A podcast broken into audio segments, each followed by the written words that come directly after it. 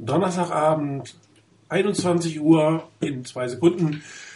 Jetzt 21 Uhr, hier ist der Feuerliners Fanzone Webradio mit der 126. Ausgabe. Mit mir heute am Mikrofon, einem meiner Chris und Mo, 99 Rainer, hallo, guten Abend, die beiden. Guten Abend. Ah, jetzt höre ich euch auch. ja, zum äh, dritten Mal hintereinander, da wir letzte Woche ja nicht haben, müssen wir uns mal wieder mit einer Niederlage von den 49ers auseinandersetzen. Hm, wenn man es genau nimmt, aus meiner Sicht eine unnötige Niederlage. Man hätte es durchaus vermeiden können, wenn alle Mannschaftsteile ein bisschen mehr dafür getan haben, aber am Ende ist eine Niederlage und eine weitere Niederlage dazu gekommen. Und die 49ers Saison steht eigentlich nach fünf Spieltagen schon vorm Abgrund, oder? Wie seht ihr das? Chris, du darfst erstmal. ich darf oder ich muss. Ähm, ja, ich, ich glaube, das, was du gerade ansprichst, stimmt schon. Ähm, so ein bisschen mit der Storyline von dieser Saison.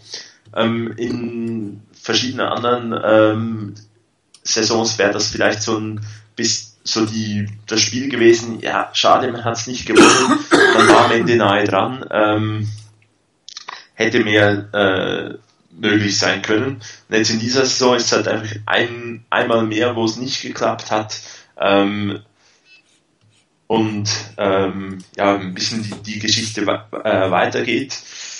Ähm, ich für meinen Teil äh, denke denk auch, mehr wäre drin gewesen. Man hätte noch ein bisschen vielleicht die eben die, die Schwächen der, der, der Giants besser ausnutzen müssen. Dann hätte man das Spiel klar gewinnen können. Ähm, so gab es ähm, durchaus einige positive Aspekte. Ähm, beispielsweise der Touchdown von Garrett Zellick ähm, ich fand auch bei, eine, die Leistung von, äh, von Aaron Lynch ganz gut, auch wenn leider Eli Manning immer wieder eine gute Antwort darauf hatte. Ähm, und deswegen befürchte ich, dass es jetzt nicht so ein Spiel war, wo es positive Zeichen gibt, dass das noch eine unterhaltsame, gute Saison werden könnte, sondern dass es höchstens dann je nach Saisonverlauf dann ähm, vielleicht eben in den nächsten Spielen noch ein paar, vielleicht im Endeffekt unnötige Siege gibt, ähm, wenn man dann vielleicht wegen einer, ein paar solchen Spielen die Draft-Position verschlechtert. Ähm, insgesamt eben, wie gesagt, Verschiedenes, was ganz gut war, ähm, Verschiedenes, was nicht total schlecht war. Und das ist ja schon mal eine Verbesserung im Vergleich mit äh, Pittsburgh, Arizona und auch mit Green Bay, weil da gab es einiges, was wirklich total schlecht war. Ähm, am Ende war es dann halt eben doch wieder nicht gut genug, weil halt ja, die Offense etwas spät erwacht, ähm, die Defense am Ende nicht hält, sich vielleicht etwas zu sehr auf äh, Odell Beckham fokussiert und ähm, ja, zeigt ein bisschen der letzte Drive, wenn man dann mal denkt, man hätte eine Antwort gefunden, nämlich dass Odell Beckham nichts macht, ähm, dann ist halt einfach der nächste ähm, Spieler da, der die, der die 49ers ähm, überrumpeln kann. Es war da jetzt Shane Vereen und ja, wirkt irgendwie so, als ob die, die Gegner sehr, sehr oft gegen die 49ers einfach einen besseren Plan hätten im Moment.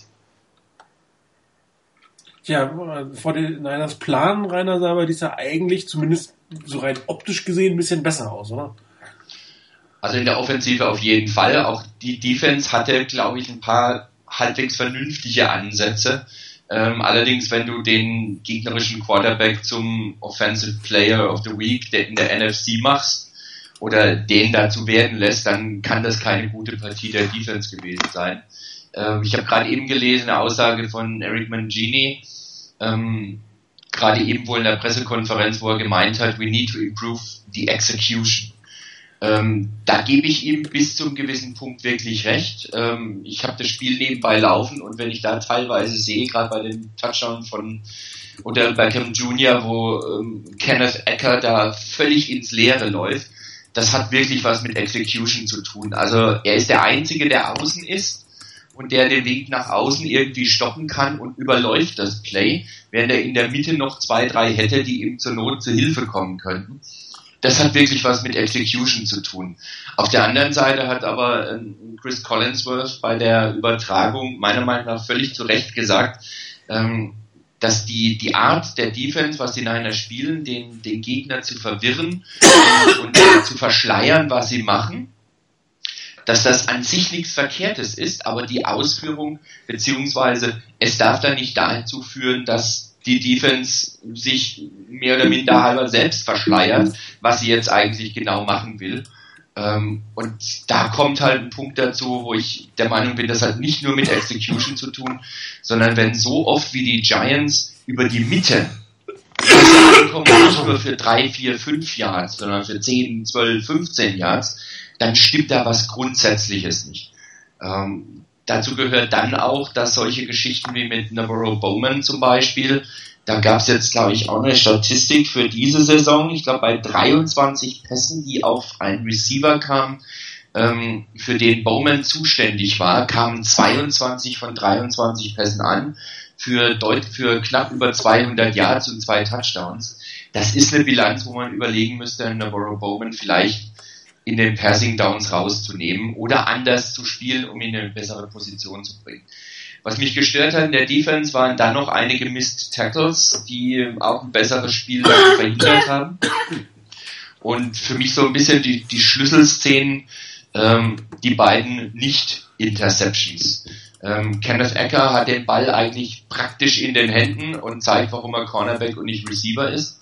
Ähm, den muss er eigentlich fangen und auch da gab es eine gute Aussage so in die Richtung, Championship-Teams machen die Interceptions und nicht Championship-Teams machen sie nicht. Und das ist halt hier im Moment gerade der Fall. Die Niners machen dort, wo es wirklich möglich ist, die Interceptions nicht, war ja auch bei Jermaine Brock ähnlich.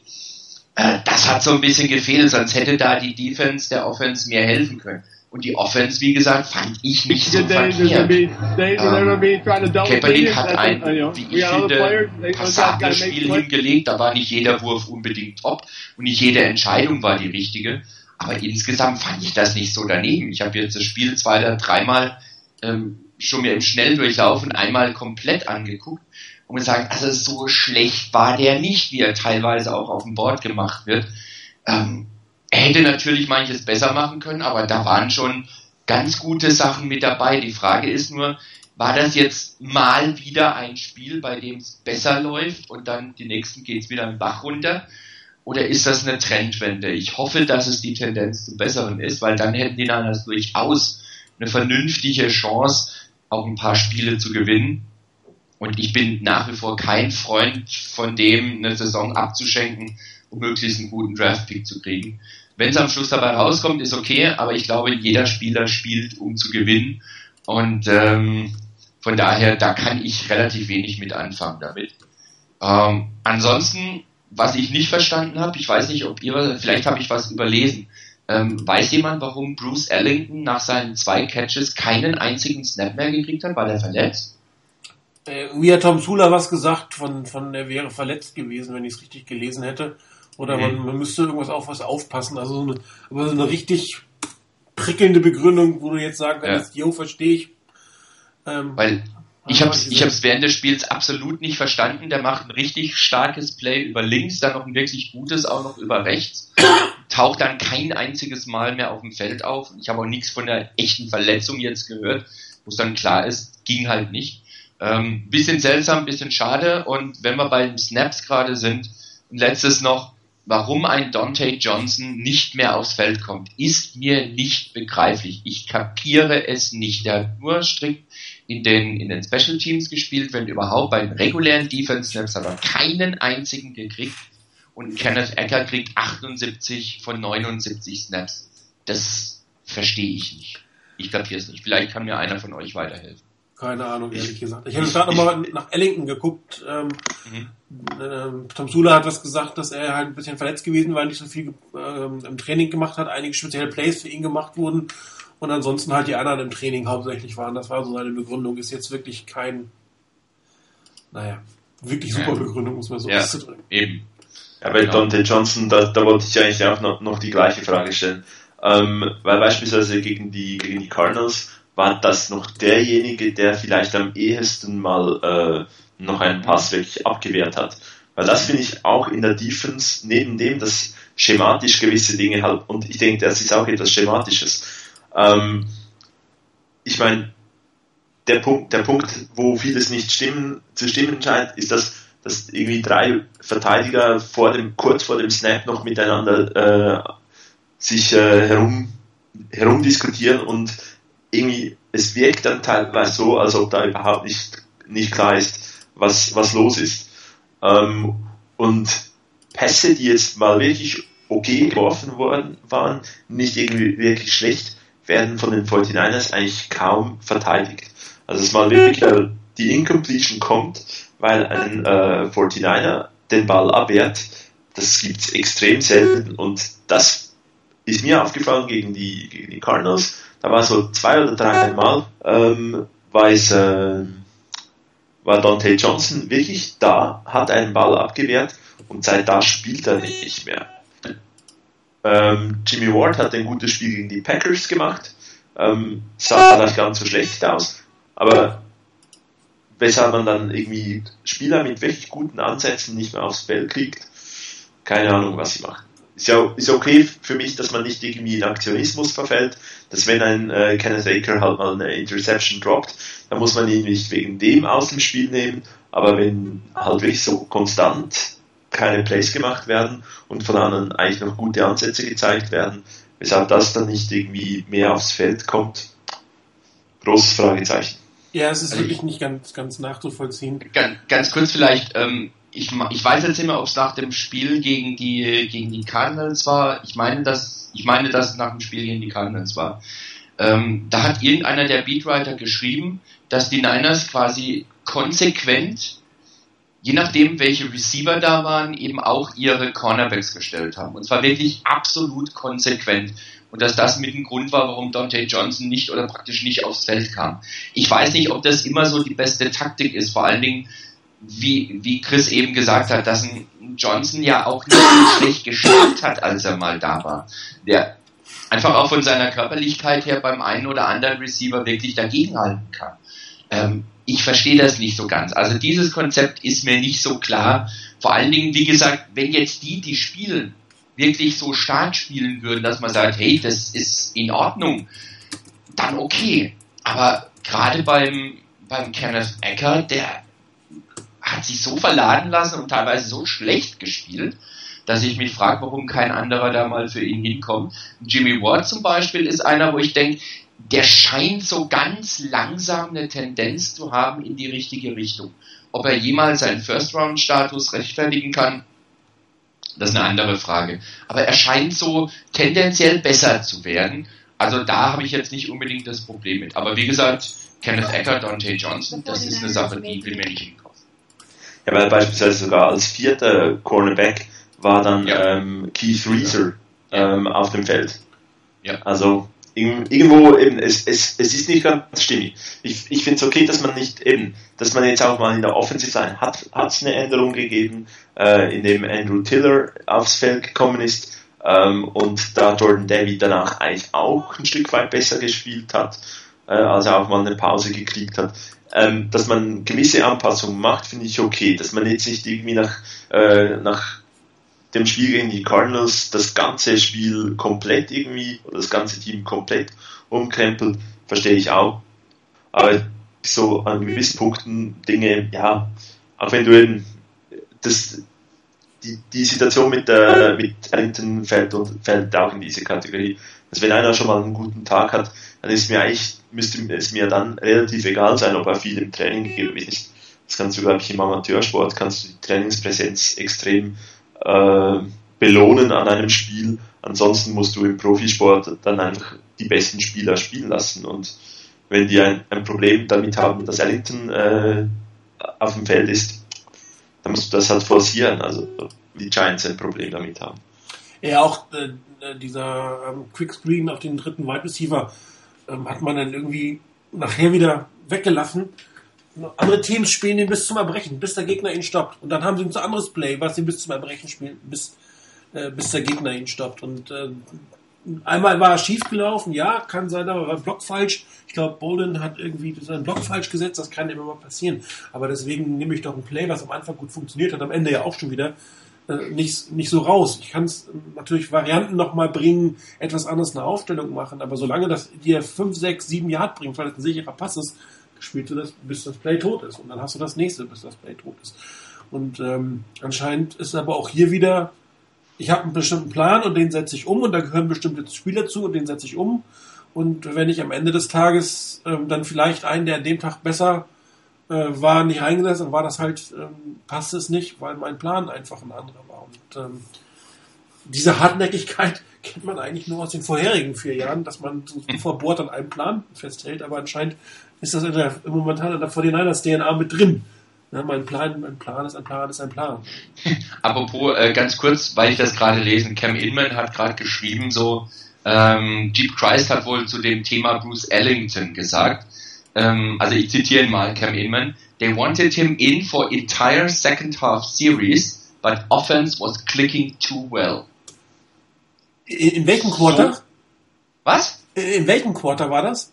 Sie wollten ihn haben. They ja. wanted him in for entire second half series, okay. but offense was clicking too well. Also sie haben ihn quasi, also ich verstehe das ja, so, ja, sie haben ja, ihn die für den Rest so der ersten Halbzeit draußen gelassen. Ja. Nach dem Motto, wir bringen ihn dann ausgeruht quasi in der zweiten Halbzeit, aber da war die Offense zu gut, die ist zu gut gelaufen, als dass man ihn hätte bringen müssen. Ja, das klingt nach einem guten Plan.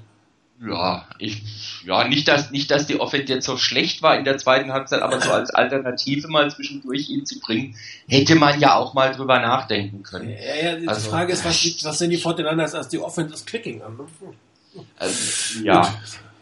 Ich meine, die zweite Halbzeit haben die Niners ja gewonnen, oder? Ja, sie haben sechs Punkte mit sechs Punkten zur Halbzeit zurückgelegen. Stimmt, sie haben tatsächlich gewonnen. Die zweite Halbzeit gewonnen, also von ja, daher alles richtig. Offense ist Clicking. Genau. okay. Äh, ja, also ich. Man kann natürlich das Spiel jetzt auf die letzten fünf Minuten reduzieren, wo man sagt, jawohl, Cape hat einen wunderbaren Touchdown-Drive gemacht. Der war tatsächlich wunderbar, da gibt es keinen Weg dann zu deuteln. Und dann hat die Defense das verbaselt. Aber wie man an der zweiten Halbzeit gesehen hat, waren die 49ers durchaus in der Lage, äh, Punkte zu machen. Die haben es nun mal wieder, wie üblich, in der ersten Halbzeit verpasst. Ähm, zwei Field Goals sind gegen, ich ich bleib dabei, weil gegen die schlechteste Pass-Defense der Liga musst du in der Lage sein, mehr als zwei Feed Goals in einer Halbzeit zu erzielen. Wie willst du da sonst jemals ein Spiel gewinnen? Was machst du dann gegen die beste Pass-Defense der Welt? Zwei Safeties kassieren oder, oder was ist denn das? Also das ist, das passt einfach nicht. Und äh, das geht von jedem Mannschaftsteil aus. Also das fängt beim Quarterback an, das ging über die Offense Line, das geht dann aber auch an die Receiver äh, die Titans, die Bälle teilweise fallen lassen, die Coaches, die nicht wirklich tolle Plays äh, callen. Es geht an das ganze Team. Und äh, auch da hat man ja gemerkt, als dann der Wechsel kam von Devi auf, auf Tiller, funktioniert es gleich von Anfang an ein bisschen besser. Da frage ich mich, nachdem die Offense Line echt drei Spiele oder drei Spiele und ein halbes Quarter grottenschlecht war, dass man dann erst auf die Idee kommt, ähm, was zu machen. Das da muss man auch mal eine Veränderung früher herbeiführen. Wenn das nichts ist, dann kann man ja wieder zurückgehen. Aber das jetzt sehenden Auges immer wieder reinzulaufen, wenn das gleiche Problem ist eigentlich nicht wirklich eines NFL-Teams würdig. Und da gibt es ganz andere Teams, die nach zwei schlechten Spielen einfach gewisse Umstellungen machen und das mal ausprobieren. Es gibt ja zwar keine Gewinngarantie, aber du hast zumindest mal überlegt, was sind die Optionen, die ich habe. Und offensichtlich hatten die Fortinanders auf der Practice Squad bessere Offense-Line melden als auf dem 53er-Roster, nachdem jetzt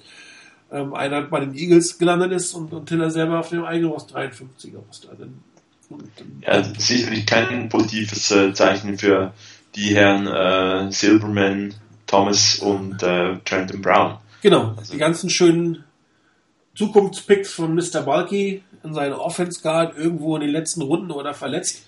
Man muss ja keinen Guard hoch bezahlen, man hat ja irgendwelche genug, äh, die das spielen können. Offensichtlich ja nicht, zumindest nicht bei den 49ers. Ähm, aber äh, das Spiel wurde natürlich das Symptom ist. Das Spiel wurde in den letzten fünf Minuten verloren, weil die Defense nicht hält. Aber die eigentliche Krankheit ist, dass die Offense nicht in der Lage ist, äh, regelmäßig Punkte auch gegen schlechte Defense aufs Board zu bringen. Ja, du bist immer hinterher, du musst immer hinten dran und hinten dran spielen ist immer schwieriger. Ja, und ähm, das, das verstehe ich einfach nicht, warum man nicht mal proaktiv vorne die äh, versucht, wirklich auch einen Vorsprung heraus herauszuspielen. Meine, der Frustfaktor wird natürlich auch immer größer, logischerweise, in einem Team, wenn es immer zurückliegt, immer zurückliegt. Die Niners haben es jetzt Gott sei Dank hinbekommen. Die Chemie scheint einigermaßen zu stimmen. Da gab es auch gerade einen interessanten Bericht auf äh, Niners Nation, kommen wir nachher nochmal zu, auch zu dem, was, was Chris Collinsworth dazu gesagt hat. Aber das ist einfach keine schöne Art, dieses ultra langsame, ultra konservative Herantasten viele Fehler von vielen Seiten in der ersten Halbzeit. Also das Team braucht anscheinend irgendwie immer, um, um sich warm zu laufen. Und ähm, oder man muss herausfinden, was an dem Tag funktioniert. Ich habe es ja auch mal in einem Posting von gemutmaßt, dass es immer einen Augenblick braucht, zu gucken, was kann dann mein Quarterback heute, was kann meine O-Line heute, äh, was bringt mein Receiver heute. Und wenn man das gefunden hat, dann kann man auch vernünftig spielen. Aber das ist natürlich kein vernünftiger Plan. Es muss irgendwie von Anfang an funktionieren. Das ist irgendwie. Es ist ein Stück weit frustrierend und deswegen werden die 49ers oder haben diese 49ers auch eine durchaus etwas schlechtere Saison. Und auch letztes Jahr war das ja schon nicht anders, äh, dass man ähm, irgendwie am Anfang es nicht auf die Reihe kriegt. Und nur weil man scoren muss, dann scoret man auch tatsächlich. Aber man muss doch in der Lage sein zu scoren, auch Touchdowns zu scoren, wenn man es nicht muss, in dem Sinne, um das Spiel nicht noch zu verlieren, sondern um es voranzubringen. Es ist schon, es macht irgendwie nicht immer Spaß zuzugucken. Wobei, natürlich, ich hatte eher das Gefühl, äh, letzte Saison war es ja oftmals so, dass man in der ersten Halbzeit noch okay spielte und dann vor allem in der zweiten Halbzeit selten etwas machen konnte. Und von daher wäre es eigentlich eine, vielleicht noch eine ganz gute Idee, äh, den Coaching-Staff der letzten Saison in der ersten Halbzeit coachen zu lassen und dann in der Saison in der zweiten. Das kann sich ein ähm, Familie im York leider nicht leisten. Ah. Ja. Gut, dann, der, dann Plan B wäre dann demnach einen guten Coaching-Staff für 60 Minuten Football. Das wäre ein super Plan, ehrlich gesagt. Das wäre ähm, was Revolutionäres. Das wäre echt was Revolutionäres. Vielleicht gibt man denen auch ein bisschen mehr Macht über das Roster oder man holt einen General Manager, der bessere Spieler draftet. Also da gibt es viele Optionen, die man so als Team machen könnte. Wobei, man muss ja jetzt sagen, ähm, also mir fällt es schwer zu glauben, wenn die Saison jetzt wirklich so weiter den Bach runtergeht, dass York unverändert aus der Offseason kommt. Also dass man wirklich einem Coach am, am General nichts macht. Ähm, Gut, man kann sich sagen, wir hatten so viele Abgänge und das war doch ein Übergangsjahr und bla bla bla, aber ähm, weiß ich nicht. Also, also, ich kann mir das schwer vorstellen, wobei möglich ist alles. Die haben sich ja, ja. viele Dinge relativ lange angeguckt, bevor sie irgendeine äh, ja. Stecker gezogen haben. Aber äh, Balki an sich, ähm, den Genius, den man ihm noch vor drei, vier Jahren zugeschrieben hat, äh, zu draften, ähm, den hat er irgendwie nicht. Offensichtlich habe letztens einen Bericht äh, gesehen, als Klopp zu Liverpool ging, über dieses Komitee wurde geschrieben, dass das Spieler äh, mit unfulfilled potential äh, bevorzugt over proven winners. Und genau das machen die 49ers, glaube ich. Aber das wird man auch ihm auch nicht rauskriegen. Das muss einem auch klar sein. Trent Barkley wird nicht aus seiner Haut. Der wird nicht auf anderes, völlig andere Draft-Strategien haben, sondern der wird so weitermachen wie bisher. Vielleicht die eine oder andere Position in erster Runde drehen, aber viel wird sich da in der Zukunft nicht ändern wenn er weiter General Manager bleiben sollte. Also hieß es ja in der, in der letzten Draft auch, dass er definitiv nicht so gepickt hat, ähm, wie einer, der sich Sorgen über seinen Job macht. Also ja. Ähm, ja, leider. Ja, es wäre also von daher, wenn, wenn Trent Bolke weiterhin dabei bleiben sollte, wovon ich jetzt im Moment halt auch mal ausgehe, und damit auch für den nächste Draft zuständig ist, dann wäre es vielleicht schön, wenn er sich um seinen Job Sorgen machen müsste. Vielleicht würde das in der Draft-Strategie etwas verändern, vielleicht mehr Gewicht draufgelegt, wirklich gleich Impact-Player zu holen und nicht in zwei, drei Jahren oder in, wann auch immer, sondern dass er direkt mal was hat von denen, die er holt. Äh, und das auch in den frühen Runden.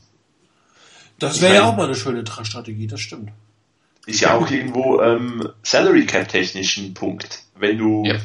einen Rookie hast mit dem, mit dem System, wie man ihn, wie man das jetzt hat, hast du eigentlich vier günstige Jahre.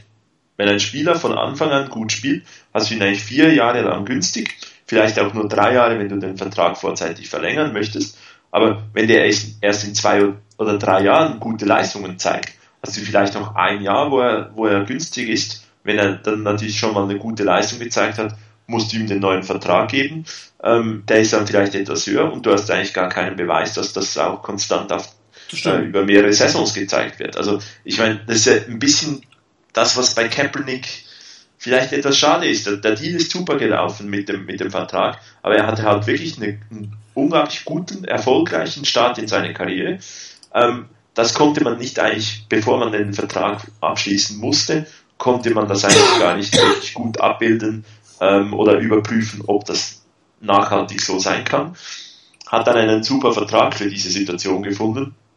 Aber eigentlich ist es genau das Problem, wo du, wenn du Spieler hast, die zwar ein Riesenpotenzial haben, dass du ja dann auch noch irgendwo wieder im nächsten Vertrag abbilden musst, dass wenn du die eigentlich zunächst mal zwei Jahre hast, äh, irgendwo lernen lässt oder ähm, den, äh, eine, eine halbe Verletzung noch äh, auskurieren lässt, dann fehlen dir irgendwo dann auch Jahre von günstigen Spielern. Das stimmt. Und äh, die Salary Cap Situation der 49ers sieht zwar nächstes Jahr nicht allzu schlecht aus, aber die 49ers müssen auch nächstes Jahr extrem investieren in die Free Agency, mhm. weil ähm, nur über die Draft so, so gut sind sie nicht zurzeit, dass sie nur über die Draft sofort zu einem Erfolg kommen können.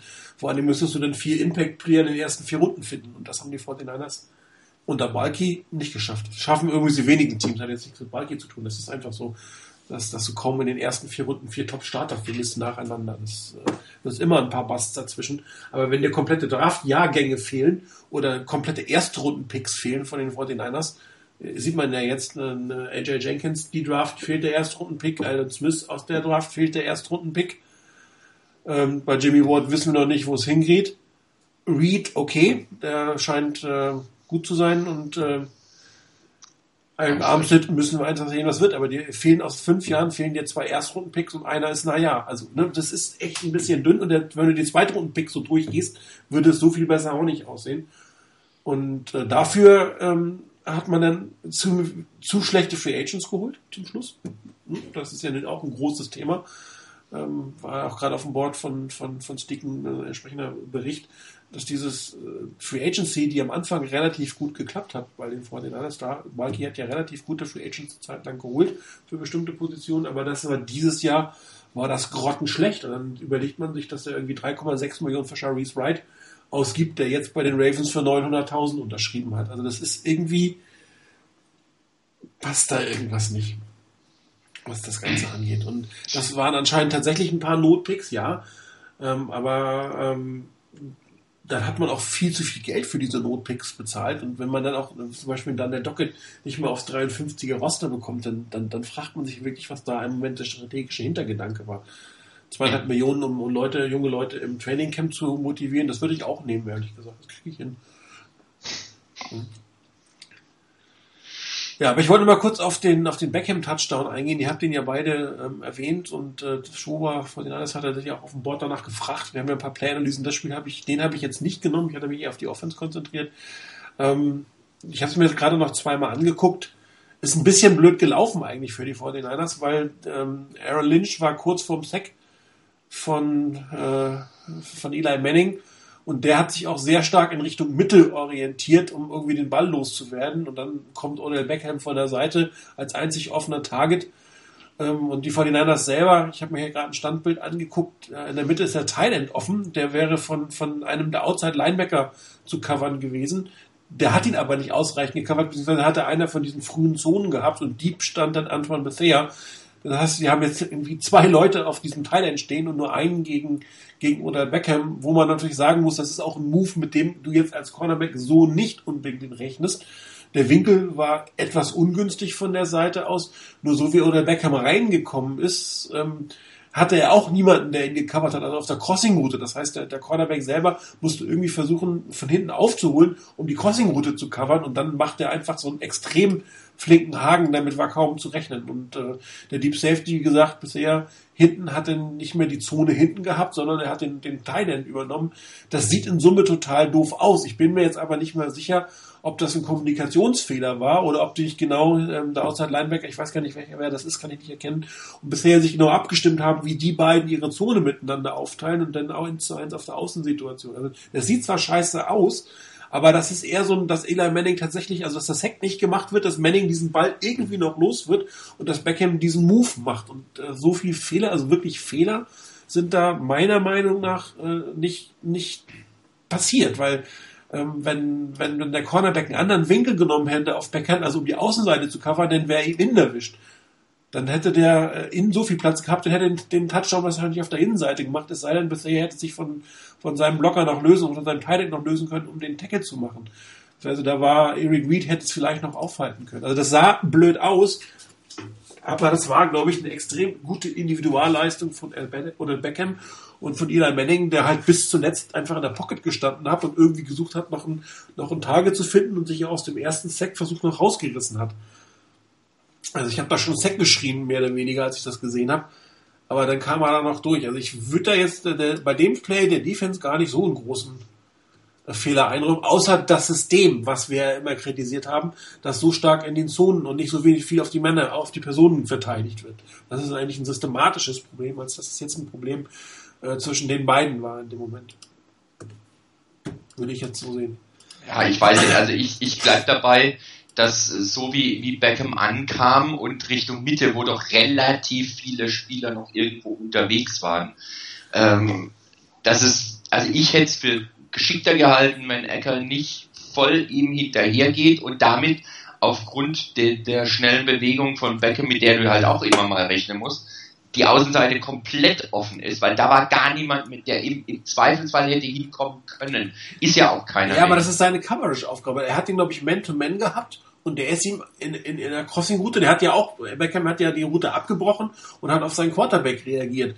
Und wenn, wenn, wenn Ecker da hinten stehen geblieben wäre, dann hätte dann wäre es geht, ja, Moment, Moment, es geht mir nicht darum, dass er hätte stehen bleiben sollen. Natürlich soll er sich bewegen.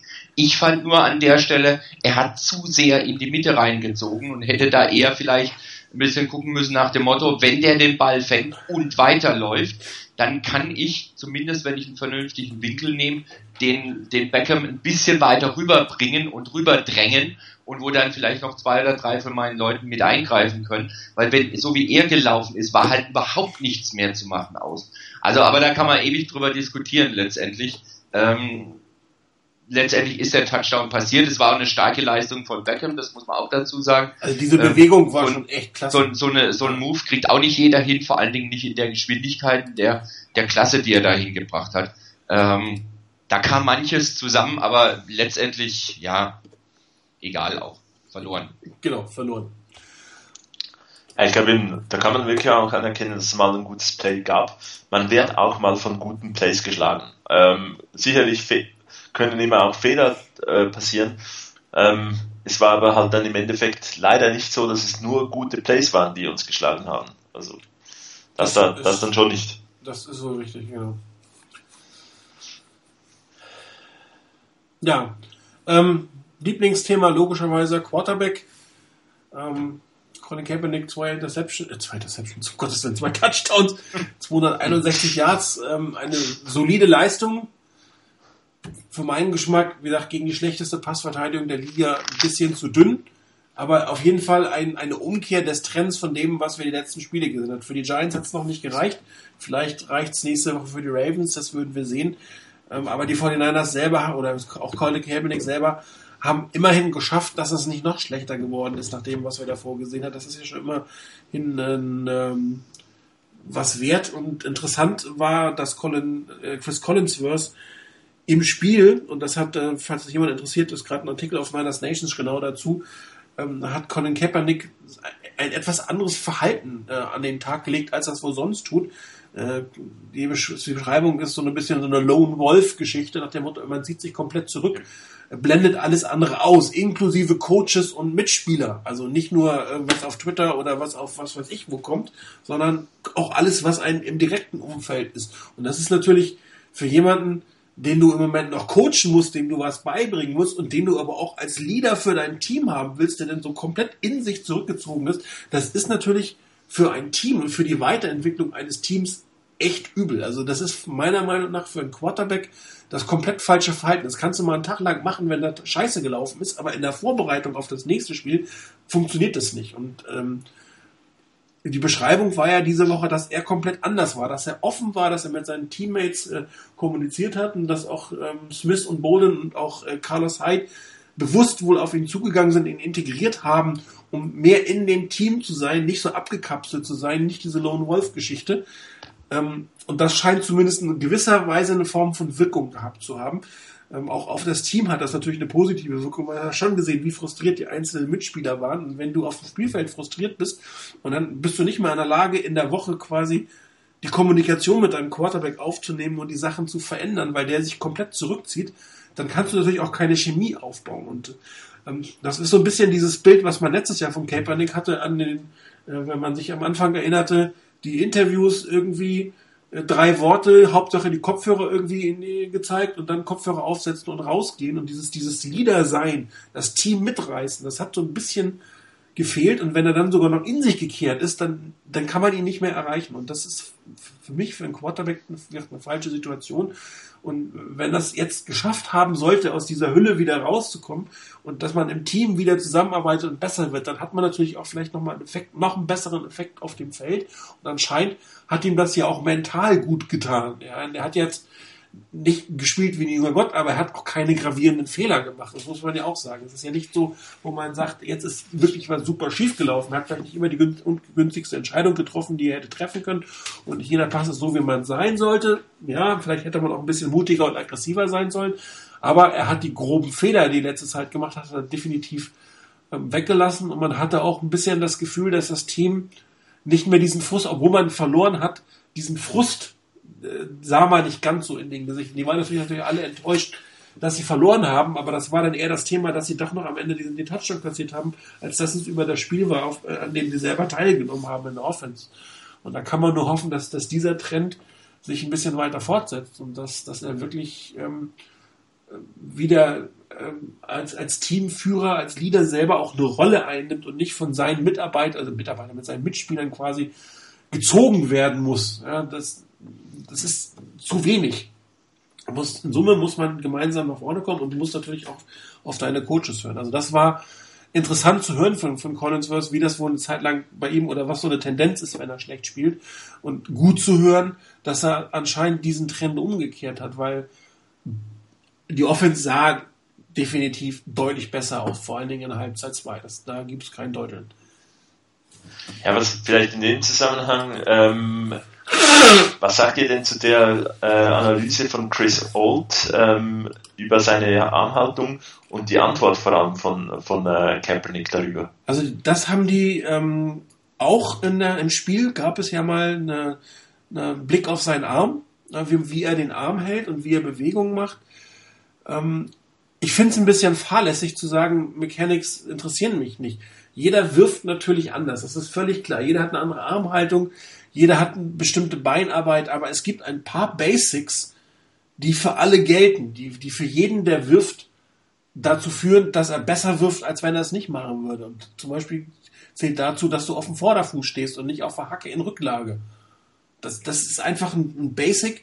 Egal wie du hinterher deinen Arm hast, wenn du zumindest eine vernünftige Körperposition hast in einer bestimmten Richtung, dann fliegt der Ball besser, weil die Tendenz, wenn du äh, auf der, auf der Hacke stehst, ist, dass der Ball hochgeht. Ja, und wenn du dann teilweise dagegen korrigierst, dann haust du den Ball auch irgendwann, weil du zu viel, auch durchaus zu viel korrigierst, haust du den Ball nach unten. Und äh, also ich, ich finde diese Aussage, mir ist eigentlich egal, wie ich werfe und jeder wirft anders, finde ich eher ein bisschen kritisch. Dann frage ich mich, wozu er sich in die Wüste begibt, um besserer Quarterback zu werden, wenn er nicht anfängt, an seinen Mechaniken zu arbeiten. Also das passt dann irgendwann nicht mehr zusammen. Ja, denke ich auch. Also das natürlich, äh, wie du es richtig gesagt hast, jeder hat so irgendwo seinen eigenen Stil und ähm, wenn du das versuchst wegzucoachen, kannst du damit manchmal die Sachen wirklich verschlimmbessern, dass plötzlich gar nichts mehr hinhaut. Weil die alten Mechaniken willst du verhindern, willst du vermeiden, die neuen hast du nicht drauf, wirst unsicher und dann bringt das letztendlich auch relativ wenig. Auf der anderen Seite gibt's, wie du schon richtig gesagt hast, halt einige Grundlagen, und daran muss man einfach arbeiten. Wenn du halt beispielsweise, hast du ja genannt, so, wenn man die Tendenz hat, auf dem hinteren Fuß das Gewicht zu verlagern, wenn man wirft, dann muss man daran was machen, weil gerade dieses Überkompensieren dazu führt, dass die Bälle in den Boden reinhaust und reinwirfst oder dass sie eben so segeln, ähm, dass die auch als Interceptions ganz gut taugen. Also so ein paar Sachen gibt's, wo man grundsätzlich sagen muss, da muss man sicherlich was tun. Auf der anderen Seite kann ich auch einen Kaepernick ähm, bis zum gewissen Grad verstehen, zu sagen, das interessiert mich nicht, also Mechaniken interessieren mich nicht, ähm, wenn er so weit meinen sollte nach dem Motto, das muss nicht perfekt sein wie im Lehrbuch drin, es muss nur effektiv sein. Also das, was ich erreichen will mit meinen Pässen, das kann ich erreichen, da bringe ich die Bälle hin.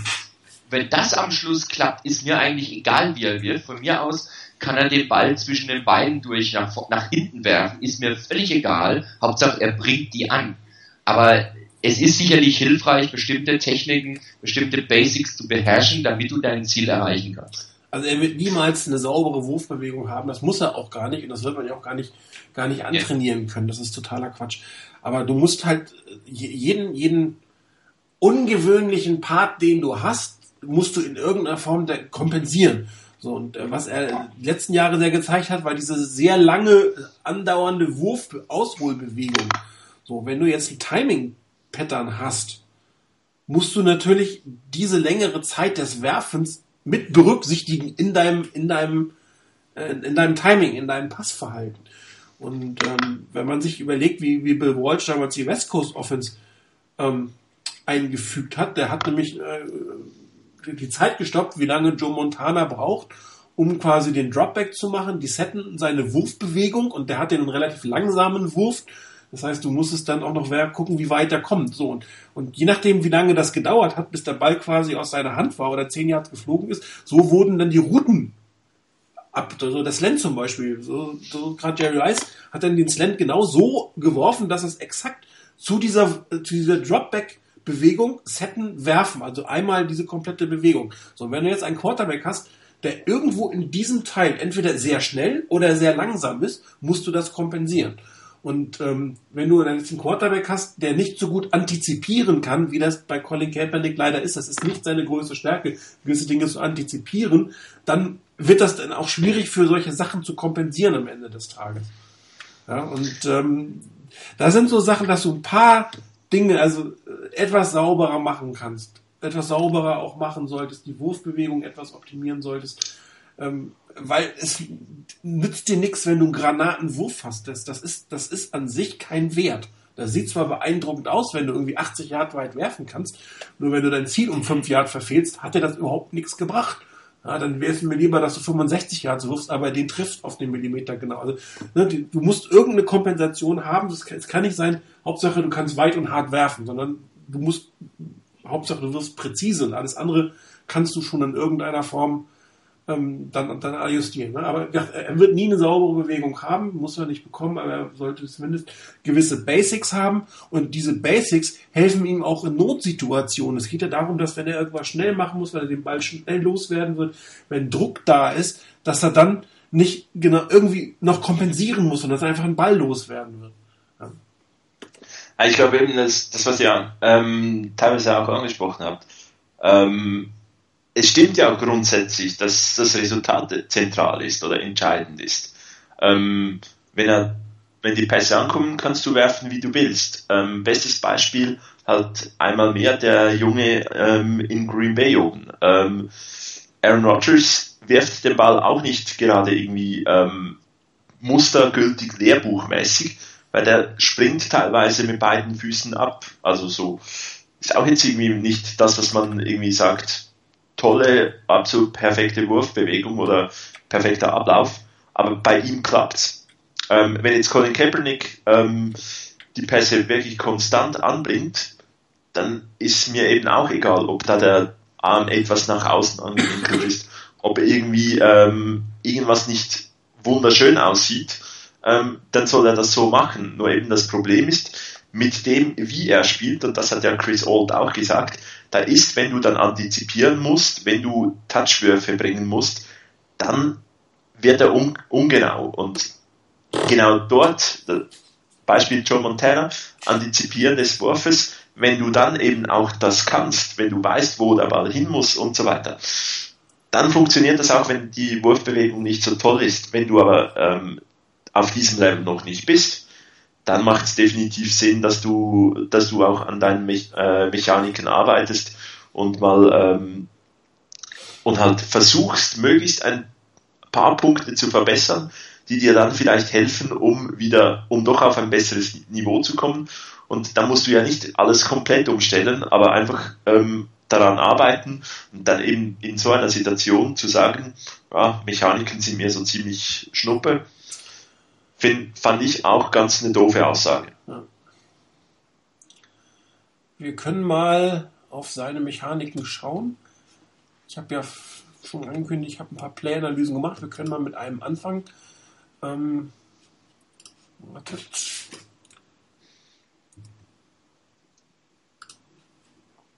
Jetzt lahmt mein Rechner gerade. Ah, jetzt, kriegt, jetzt geht's wieder. So, ich habe jetzt mal zwei vergleichbare Pässe nebeneinander gestellt. Ähm, das sind zwei Fates, beide Male auf Bolden. Einmal ist er incomplete, einmal ist er complete. Ähm, Antwort Nummer 26. Ist da. Ist zu sehen. Wunderbar. Also, ähm, fangen wir kurz an, wie, wie ähm, Defense aufgebaut ist. Die Giants haben sehr viel in diesem Spiel ähm, Blitz gezeigt. Sechs, sieben Leute sind aber nicht immer mit so vielen Leuten gekommen. Sie haben es aber relativ regelmäßig gezeigt. In diesem Fall, das sind die sechs mit dem gelben Punkt. Die zeigen erstmal den Blitz an. Alle anderen spielen eine Passverteidigung. Ich habe es mal versucht, so ein bisschen ähm, zu zeigen. Zone, also es gibt zwei Außenzonen und die drei Herren in der Mitte teilen sich so ein bisschen äh, die, die Goal-Line-Situation. Um da ähm, Pass aufzudrücken. Was auffällt, Colin Kaepernick steht unterm Center. Was mir persönlich sehr gut gefällt. Ähm, Punkt eins ist, das ist für die, du musst sauberer zurückgehen. Der Dropback ist einfach sauberer aus, finde ich, aus der, aus der, aus der Position. Und wenn du nicht schon aufrecht aus der Shotgun stehst und das Laufspiel funktioniert einfach besser. Man kann besser laufen mit dem Quarterback und der Center, weil du einfach mehr Optionen hast, den, Quarter, den, den Running Back ins, ins Lauf zu spielen. Und äh, die haben den, die haben Kaepernick mehr unter den Center gespielt gestellt. Und meiner Meinung nach sollten sie das weitermachen. Das ist, glaube ich, der äh, etwas erfolgreichere Weg. So, äh, die Routen habe ich unten im, im zweiten Bild eingezeigt. Ähm, Bruce Miller wird normaler in, in die Flat gehen. Wir haben zwei Thailands, die beide ungefähr in dieses Gewühl da reinlaufen werden mit Hooks und äh, der Fade. Chris Lieblingsspielzug, hier kommt er. Ein von Bolden wird äh, in Richtung der Endzone gehen. Äh, des, der Endzone. Der, des Pylons hinten rechts, da wird er reingehen. Ähm, kurz vor dem Snap sehen die Giants immer noch so aus. Was sie eine Zeit lang gemacht haben, sieht man bei dem anderen Play auch, haben sie sehr, sehr viel bewegt vor dem Snap. Bei diesem haben sie das nicht gemacht. Das heißt, der Look ist absolut der gleiche. Siehst im Moment nicht, wie der Druck kommt. Ähm, Carlos Hyde selber wird nachher in die Press Protection gehen. So, ähm, Bild 4. Da sieht man, die Nummer 1 Passoption ist Anquan Bolden. Er schaut dahin. Äh, sofort. Ähm, was bei einem Fade jetzt auch gar nicht so schlimm ist, weil man den eigentlich sofort werfen sollte. Und das ist das Problem, bei diesem Pass hier wird er das nicht machen. Chris Collinsworth hat das hinterher äh, auch nochmal bewertet, da komme ich gleich nochmal zu. Man sieht, wie sich der, ähm, der Pass entwickelt und im Bild 5 sieht man auch schon, dass Colin Kaepernick richtig steht. Wir haben gerade über seine Mechanik gesprochen, da steht er ganz gut auf dem Vorderfuß. Ja, steht in der typischen Situation, ist auch passbereit. Was er leider nicht tut, ist in diesem Moment zu passen.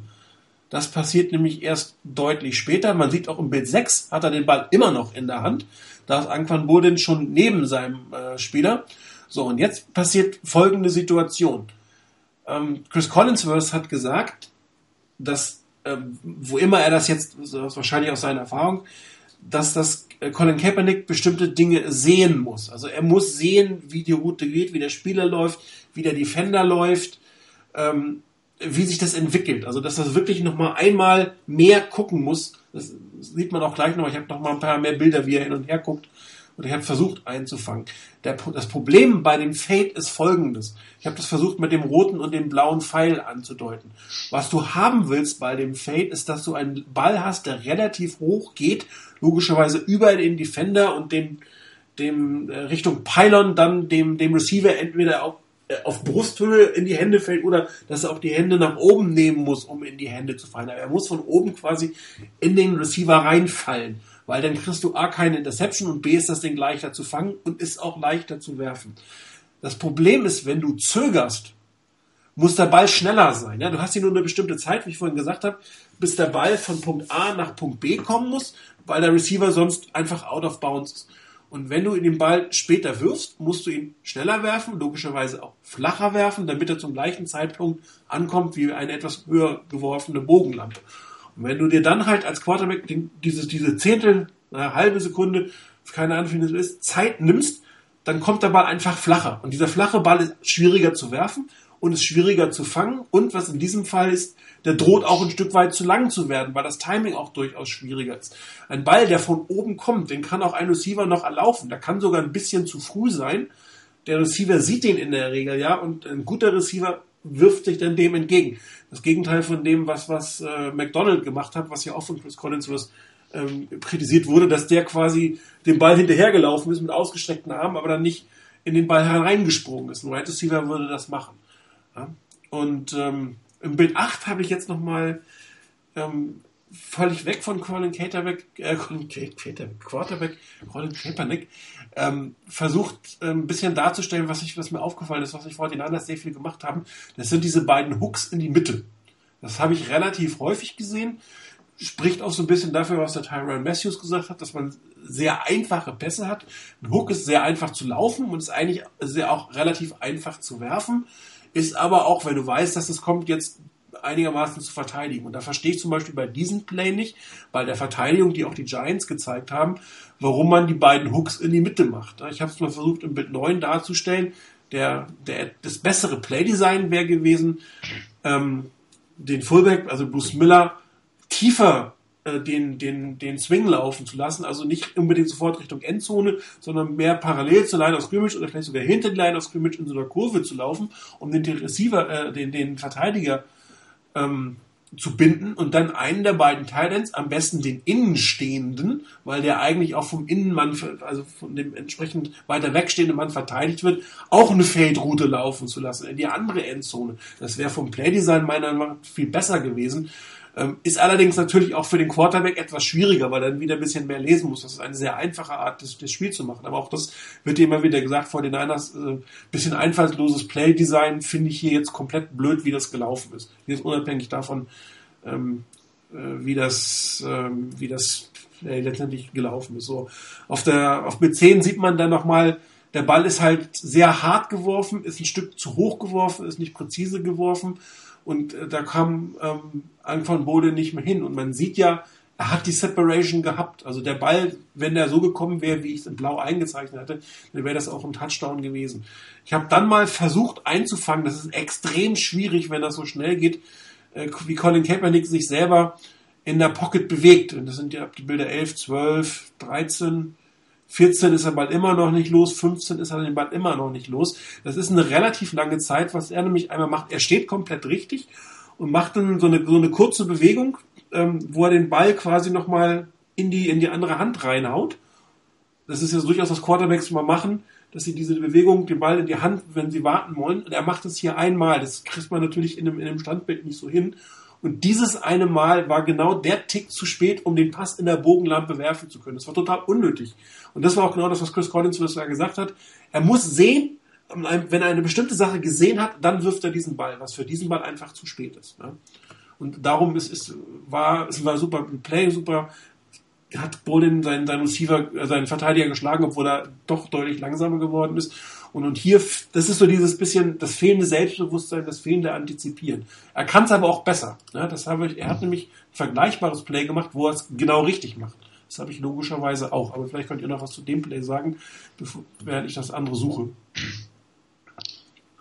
Also von meiner Seite aus eigentlich nur nicht zu den Würfen, da hast glaube ich wirklich alles dazu gesagt, ähm, beziehungsweise dass es zu spät war mit dem Pass, auch gerade vom Playdesign her. Ich finde, also ich bin ja durchaus ein Freund davon, dass das Feld auseinanderzuziehen.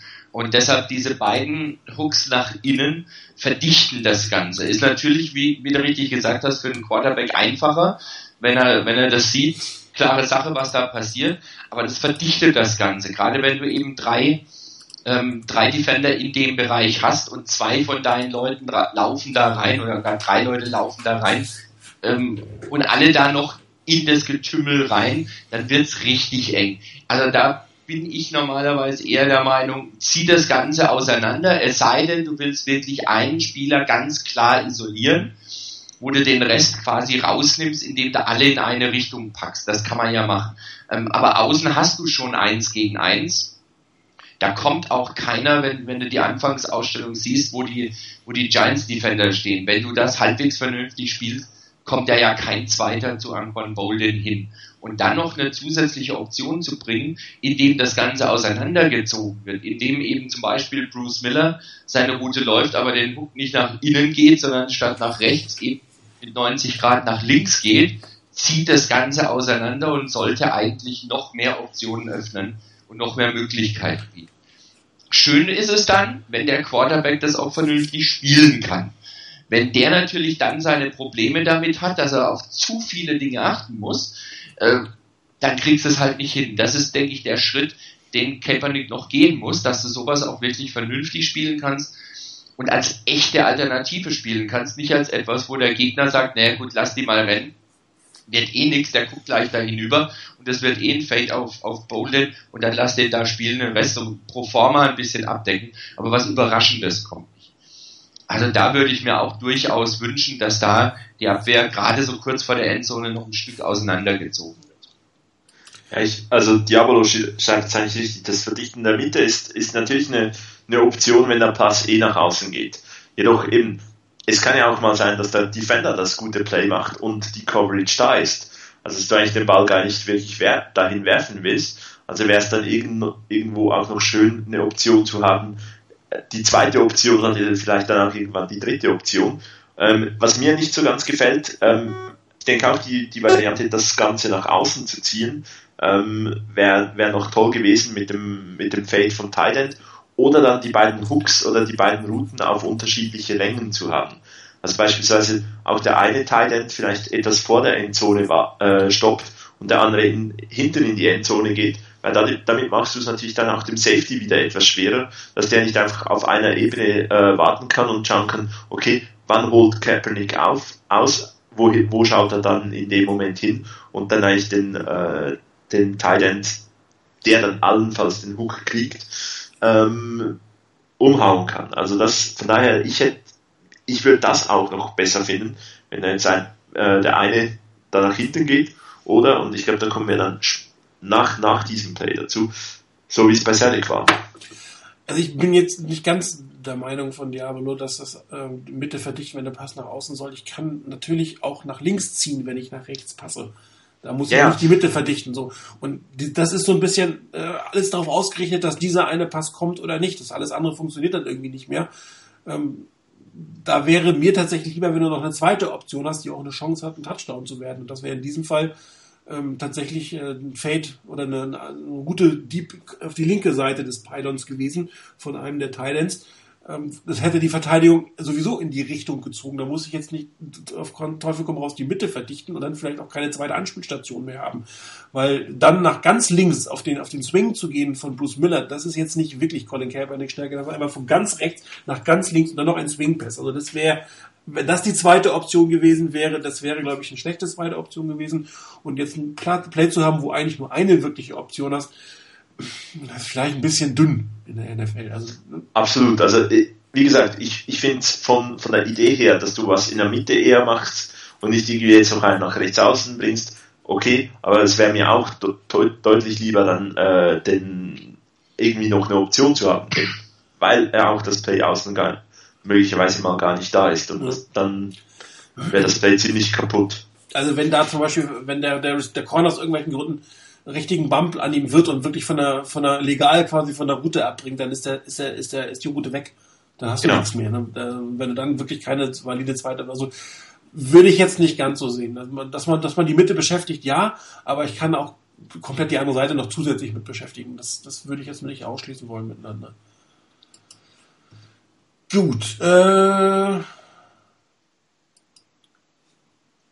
jetzt äh, zeigen wir natürlich auch, dass das kann äh, wieder ein, äh, ein Fade, diesmal aus der Slot-Position.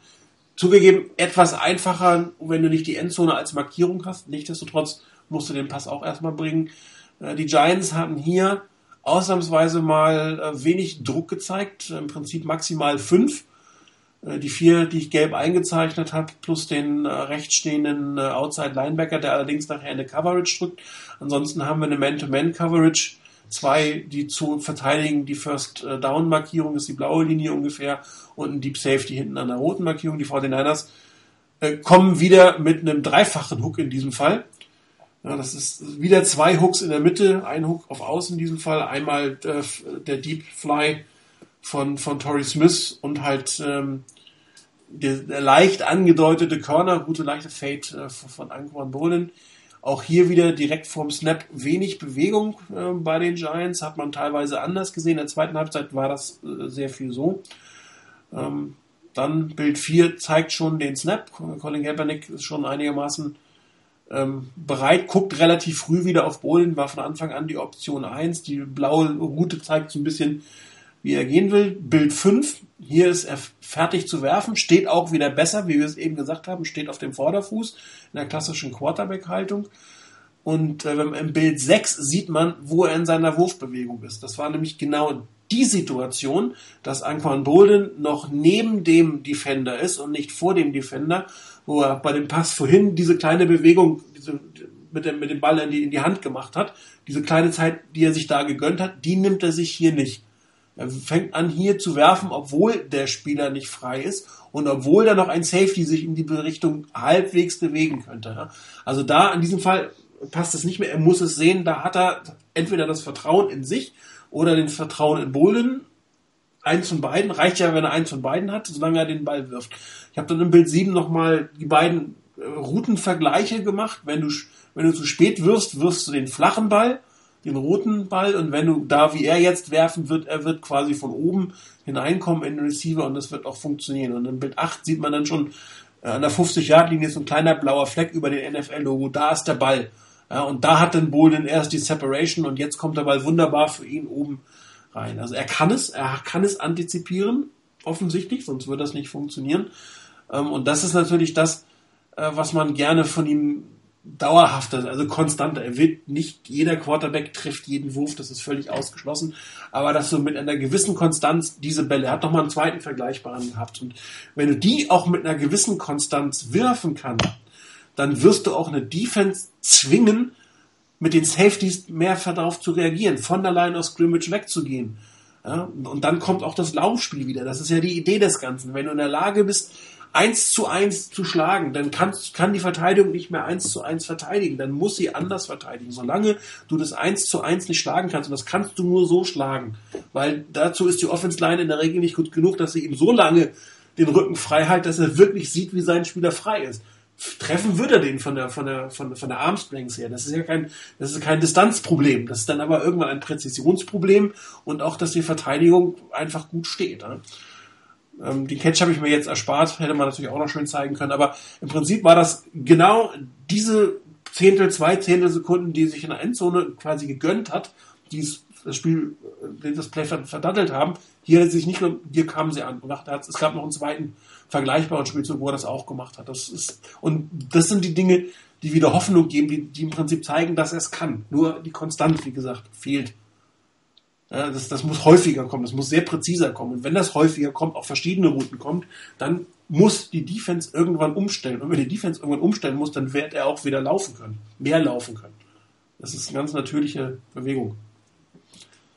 Was da bei dem Play auch noch schön ist, ist der, der Tight End, der den Hook unten läuft äh, und dann am Ende beim NFL-Logo in der Spitze unten steht. Der bindet wunderbar den Safety. Also da die Kombination in dem Fall äh, von Hook und äh, Fade oder Go oder was, wie man es nennen will, da hat da ganz schön gefunden, genau. äh, funktioniert. Da ist ja ähm, die Verteidigung etwas anders gestaffelt, also musst du sie auch genau. entsprechend beschäftigen. Genau, also von daher da einmal den Hook ist jetzt in dem Fall nicht irgendwie zu einfach, sondern macht es dadurch kompliziert, aber ansonsten ist es dann halt eben doch sehr einfach, wenn dann zu viel mit dieser Hook-Route äh, äh, agiert wird. Was der Unterschied, der Unterschied für mich ist aber halt auch noch der, bei dem ersten Play, das war kurz vor der Endzone, da hast du auch nicht mehr so viel Platz für das Ganze. Bei dem Play hattest du ja ziemlich Platz. Das hat, glaube ich, am Schluss 37 Yards gebracht. Und da war der Ball auch, wenn du guckst, wo Kaepernick jetzt steht, ich weiß nicht mehr genau, wo Bolden den Ball gefangen hat ähm, bei dem Punkt. Das sind ja vorneweg mal 20, 25 Yards nach vorne. Da wärst du ja schon bei dem ähm, von, von Diabolo eben angesprochenen Hotdog-Verkäufer in Reihe 3 gewesen. Ja, also es ist natürlich auch eine Distanzfrage. Und ich denke gerade bei, bei Kaepernick, der hat da eine ganz andere Möglichkeiten und auch ein ganz anderes Selbstvertrauen für sich, wenn er noch mehr Platz vorne dran hat. Das ist, hat ja nichts mit ihm zu tun. Das ist grundsätzlich so, diese Pässe sind einfacher zu werfen. Gerade wenn du sie mit, mit, mit R wirfst, also hoch, weil die Receiver sie sich erlaufen können und du einfach keine Grenze hast, die du, ne? Ja. Das ist logischerweise der einfachere Pass. Trotzdem musst du ihn erstmal präzise genug werfen. Natürlich, das, das völlig unbestritten. Aber es ist nochmal eine andere Geschichte nach dem Motto, wenn ich den jetzt ein bisschen zu weit werfe, naja, dann ist es vielleicht incomplete, vielleicht kommt ein Bolden mit dem Sprung noch hin, aber wenn du den an der Endzone zu weit wirfst, dann kommt er auch mit dem Sprung nicht mehr hin und dann ist das ganze Ding draußen. Also da, ich, ich denke schon, dass noch ein gewisser Unterschied dabei ist. Dass das beides präzise geworfen werden muss, damit das wirklich sauber funktioniert, ist völlig unbestritten, klar. Dann ist mir ein Play aufgefallen, also eigentlich ist es mir erst erstmal aufgefallen, als, äh, als die Giants gegen einen Blitz der 49ers sehr gut gespielt haben. Da hat Eli Manning extrem gut auf den Blitz reagiert und eine sehr schöne, ähm, äh, sehr schön äh, schnell auf eine Hot-Route geworfen. Da habe ich gesagt, ja, das Play kannst du ja mal nehmen, um zu erklären, ähm, wie man am besten gegen den Blitz spielt. Und zwei Quarter später macht Colin Kaepernick das auch. Also habe ich natürlich dieses Spiel genommen. Und das sind halt die Dinge, äh, diesen Spielzug genommen. Das sind halt die Dinge, ähm, die dann, dann, dann zeigen, irgendwie bin ich gerade. Wartet, wartet, wartet, wartet. Aber ganz kurz, um das ja. noch zu überbrücken. Dieses, dieses Play, das du jetzt da eben hattest, mit ja. dem auf, auf Bolden, das hat ja nicht nur einmal geklappt, das hat ja zweimal geklappt. Genau, es hat zweimal geklappt. Das war, das war so sauber gespielt und dann letztendlich auch nochmal angesetzt und das Ganze hat nochmal gut funktioniert. Fand ich dann auch schön, dass das dann nochmal wirklich auch gespielt wurde, nach dem Motto, das probieren wir jetzt nochmal. Und es hat wieder geklappt. So, Jetzt, jetzt bin ich soweit, jetzt schicke ich es mal ab. Okay. Ähm, ist da. Antwort 34. Genau, ne? ist da. So, genau. jetzt, äh, wenn man jetzt die gelben Punkte zählt, das Spiel war, ein, war früher als die anderen, sind es acht. Hm? Acht Leute, die in irgendeiner Form einen Blitz zeigen. Und drei, die offensichtlich covern. Und das hat man natürlich relativ häufig gesehen bei den Giants eine Zeit lang, dass sie wirklich mit Mann und Maus gekommen sind und hier war das eigentlich relativ offensichtlich, dass auch ein Blitz kommen wird. Es war noch nicht ganz klar, wo ein, ein Blitz, äh, woher ein Blitz kommen wird. Dann bei dem Bild 2, das wäre eine Routenkombination, die man bei solchen Sachen ähm, spielen könnte. Ähm, ich bin mir gar nicht mehr so sicher, warum ich es eingezeichnet habe, was ich mir dabei gedacht habe. Ähm, ja, ich hatte mir garantiert was bei gedacht, dass ich das gezeichnet habe. Weil die Intuition. Du könntest rein, rein aus dem, lösen. Ja, genau. rein aus dem Bauch heraus. Das war rein das, das so nach dem Motto, ich glaube, da habe ich gezeichnet, ah, das wäre eine schöne Routenkombination gewesen, wie ich dieses gespielt hätte aufgrund der Verteidigung, wie sie da steht. Nämlich, äh, weil du diese beiden äh, Receiver, die beiden Slot-Receiver, im Prinzip nur gegen einen spielen und einen tiefen, tiefen Safety da hast. Da hast du relativ viel Platz. Das wäre also eine schöne Möglichkeit gewesen, auf der Außenseite auch gegen den Blitz voranzugehen. Ja, äh, auch das wäre eine etwas komplexere Routengeschichte. Aber darauf wollen wir gar nicht unbedingt reingehen, sondern im Prinzip geht's äh, weiter, äh, wie das, ähm, das Play an sich weitergeht. Man sieht, dass der ähm, Spieler, der rechts außen stand an der 10, an der 40-Yard-Linie, im Bild 3 ist er wieder ein Stück nach innen gegangen, hat den Blitz noch etwas deutlicher angezeigt.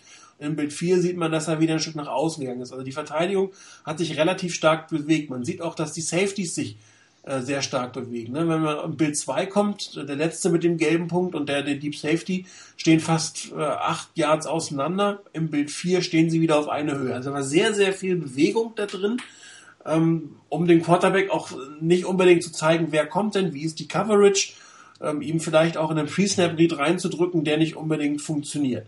Ja, Im Bild 5 ist dann die Coverage, die man daraus ähm, ableiten konnte. Ja, das ist das, was man in dem Moment sieht.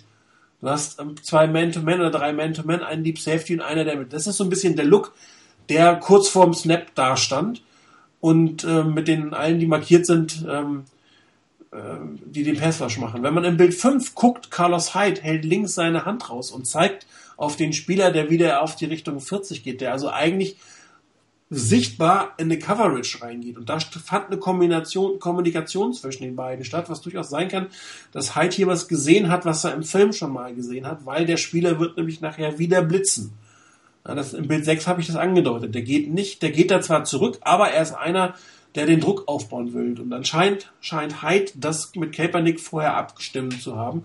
Das konnte man ein Stück, Stück ganz gut beobachten. Und das ist halt genau die Lücke, die du als Quarterback denn sehen willst. Wenn du dir sicher bist, dass der kommt, dass von da der Druck kommt, oder ein Teil des Drucks kommt, ist das deine Option, wo du hinspielst. Der mag auch von der anderen Seite kommen.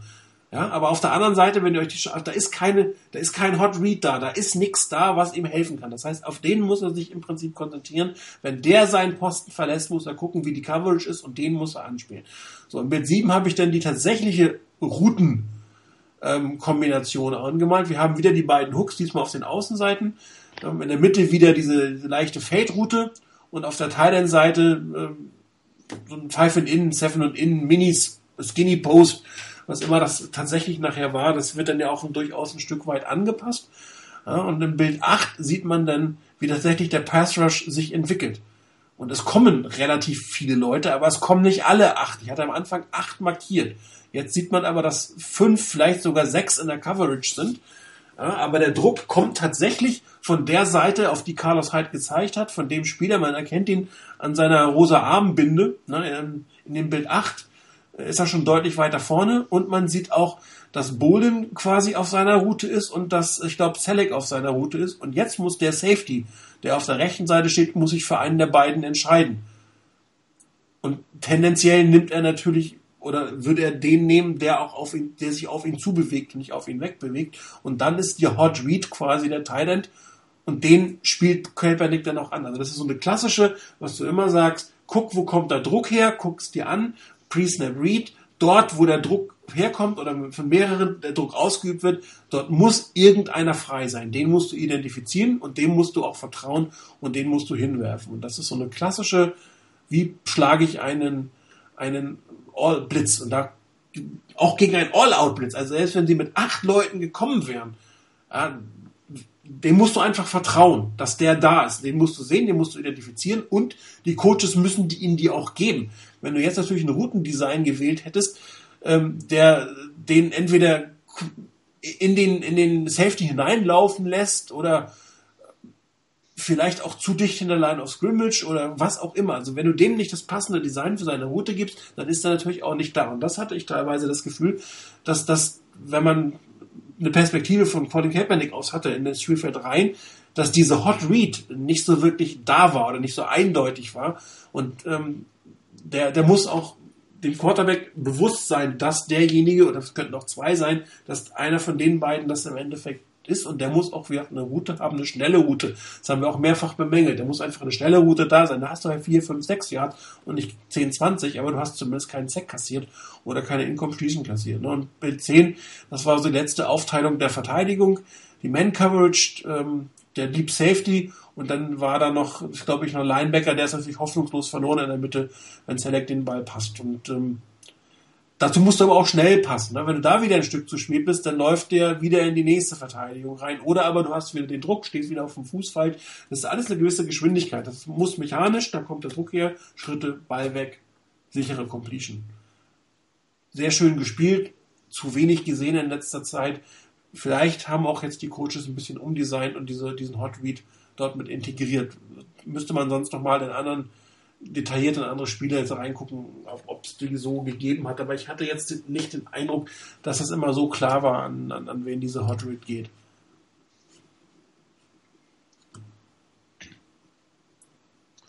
Jo, kann man glaube ich ja. nicht mehr viel dazu ergänzen. Also ich fand von dem her, gerade als du da bei dem Bild 7 mit dem, wie die, wie die Routen da designt waren bei dem Play, das ist auch nicht so verkehrt, dass hier ähm, Tight und Wide Receiver, die im Slot stehen, nicht gekreuzt haben, sondern dass da ein, ein klarer Release hinten raus war. Denn im Prinzip, was kann passieren, wenn der tatsächlich kommt, wenn der Druck von da kommt?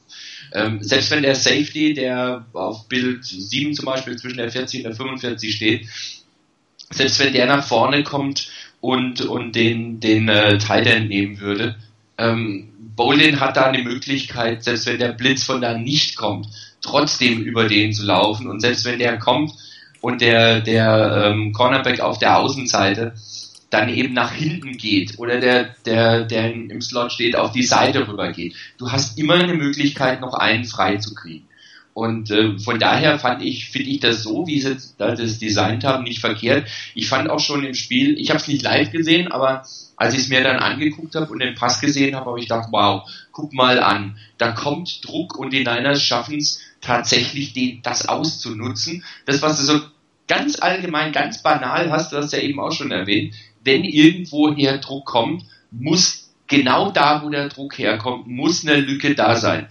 Und da hat es zum einen gepasst vom Playdesign her, es hat von Kaepernick her gepasst, dass er den Pass schnell genug gespielt hat und es hat von den Receivern her gepasst, dass die ihre Routen sauber gelaufen sind und den Ball dann auch gefangen haben. Also da kamen dann ein paar Elemente zusammen, die du halt brauchst, damit das Ganze erfolgreich wird. Da hat es wunderbar geklappt. Ich hoffe, dass das so ein bisschen ein Mutmacher ist, nach dem Motto, da kann man, wenn man das vernünftig vorbereitet, vernünftig ähm, im Gameplan integriert hat, da kann man diese Tendenzen, die eine Defense hat, auch wirklich zu seinem eigenen Vorteil ausnutzen. Ähm, ist ja auch ein Stück weit das, was ähm, letzte Saison gegen die Chargers passiert ist. In der ersten Halbzeit haben die Chargers noch nicht so dicht an der Line of Scrimmage verteidigt. Ähm, das Laufspiel der Niners hat extrem gut funktioniert. Ähm, in der zweiten Halbzeit die, haben die Chargers damals den, äh, die Line of Scrimmage einfach mit acht Leuten zugestellt und die, den 49ers ist es nicht gelungen, dann solche Plays zu machen, dass man wirklich einmal äh, den einfach schnell hinter diese hinter diese Spieler äh, den, den Pass wirft und da ein großes Play macht. Wenn du zwei, dreimal da ein gutes Play machst, wird der Druck auch nicht mehr so groß sein. Dann kann wieder etwas anderes besser funktionieren.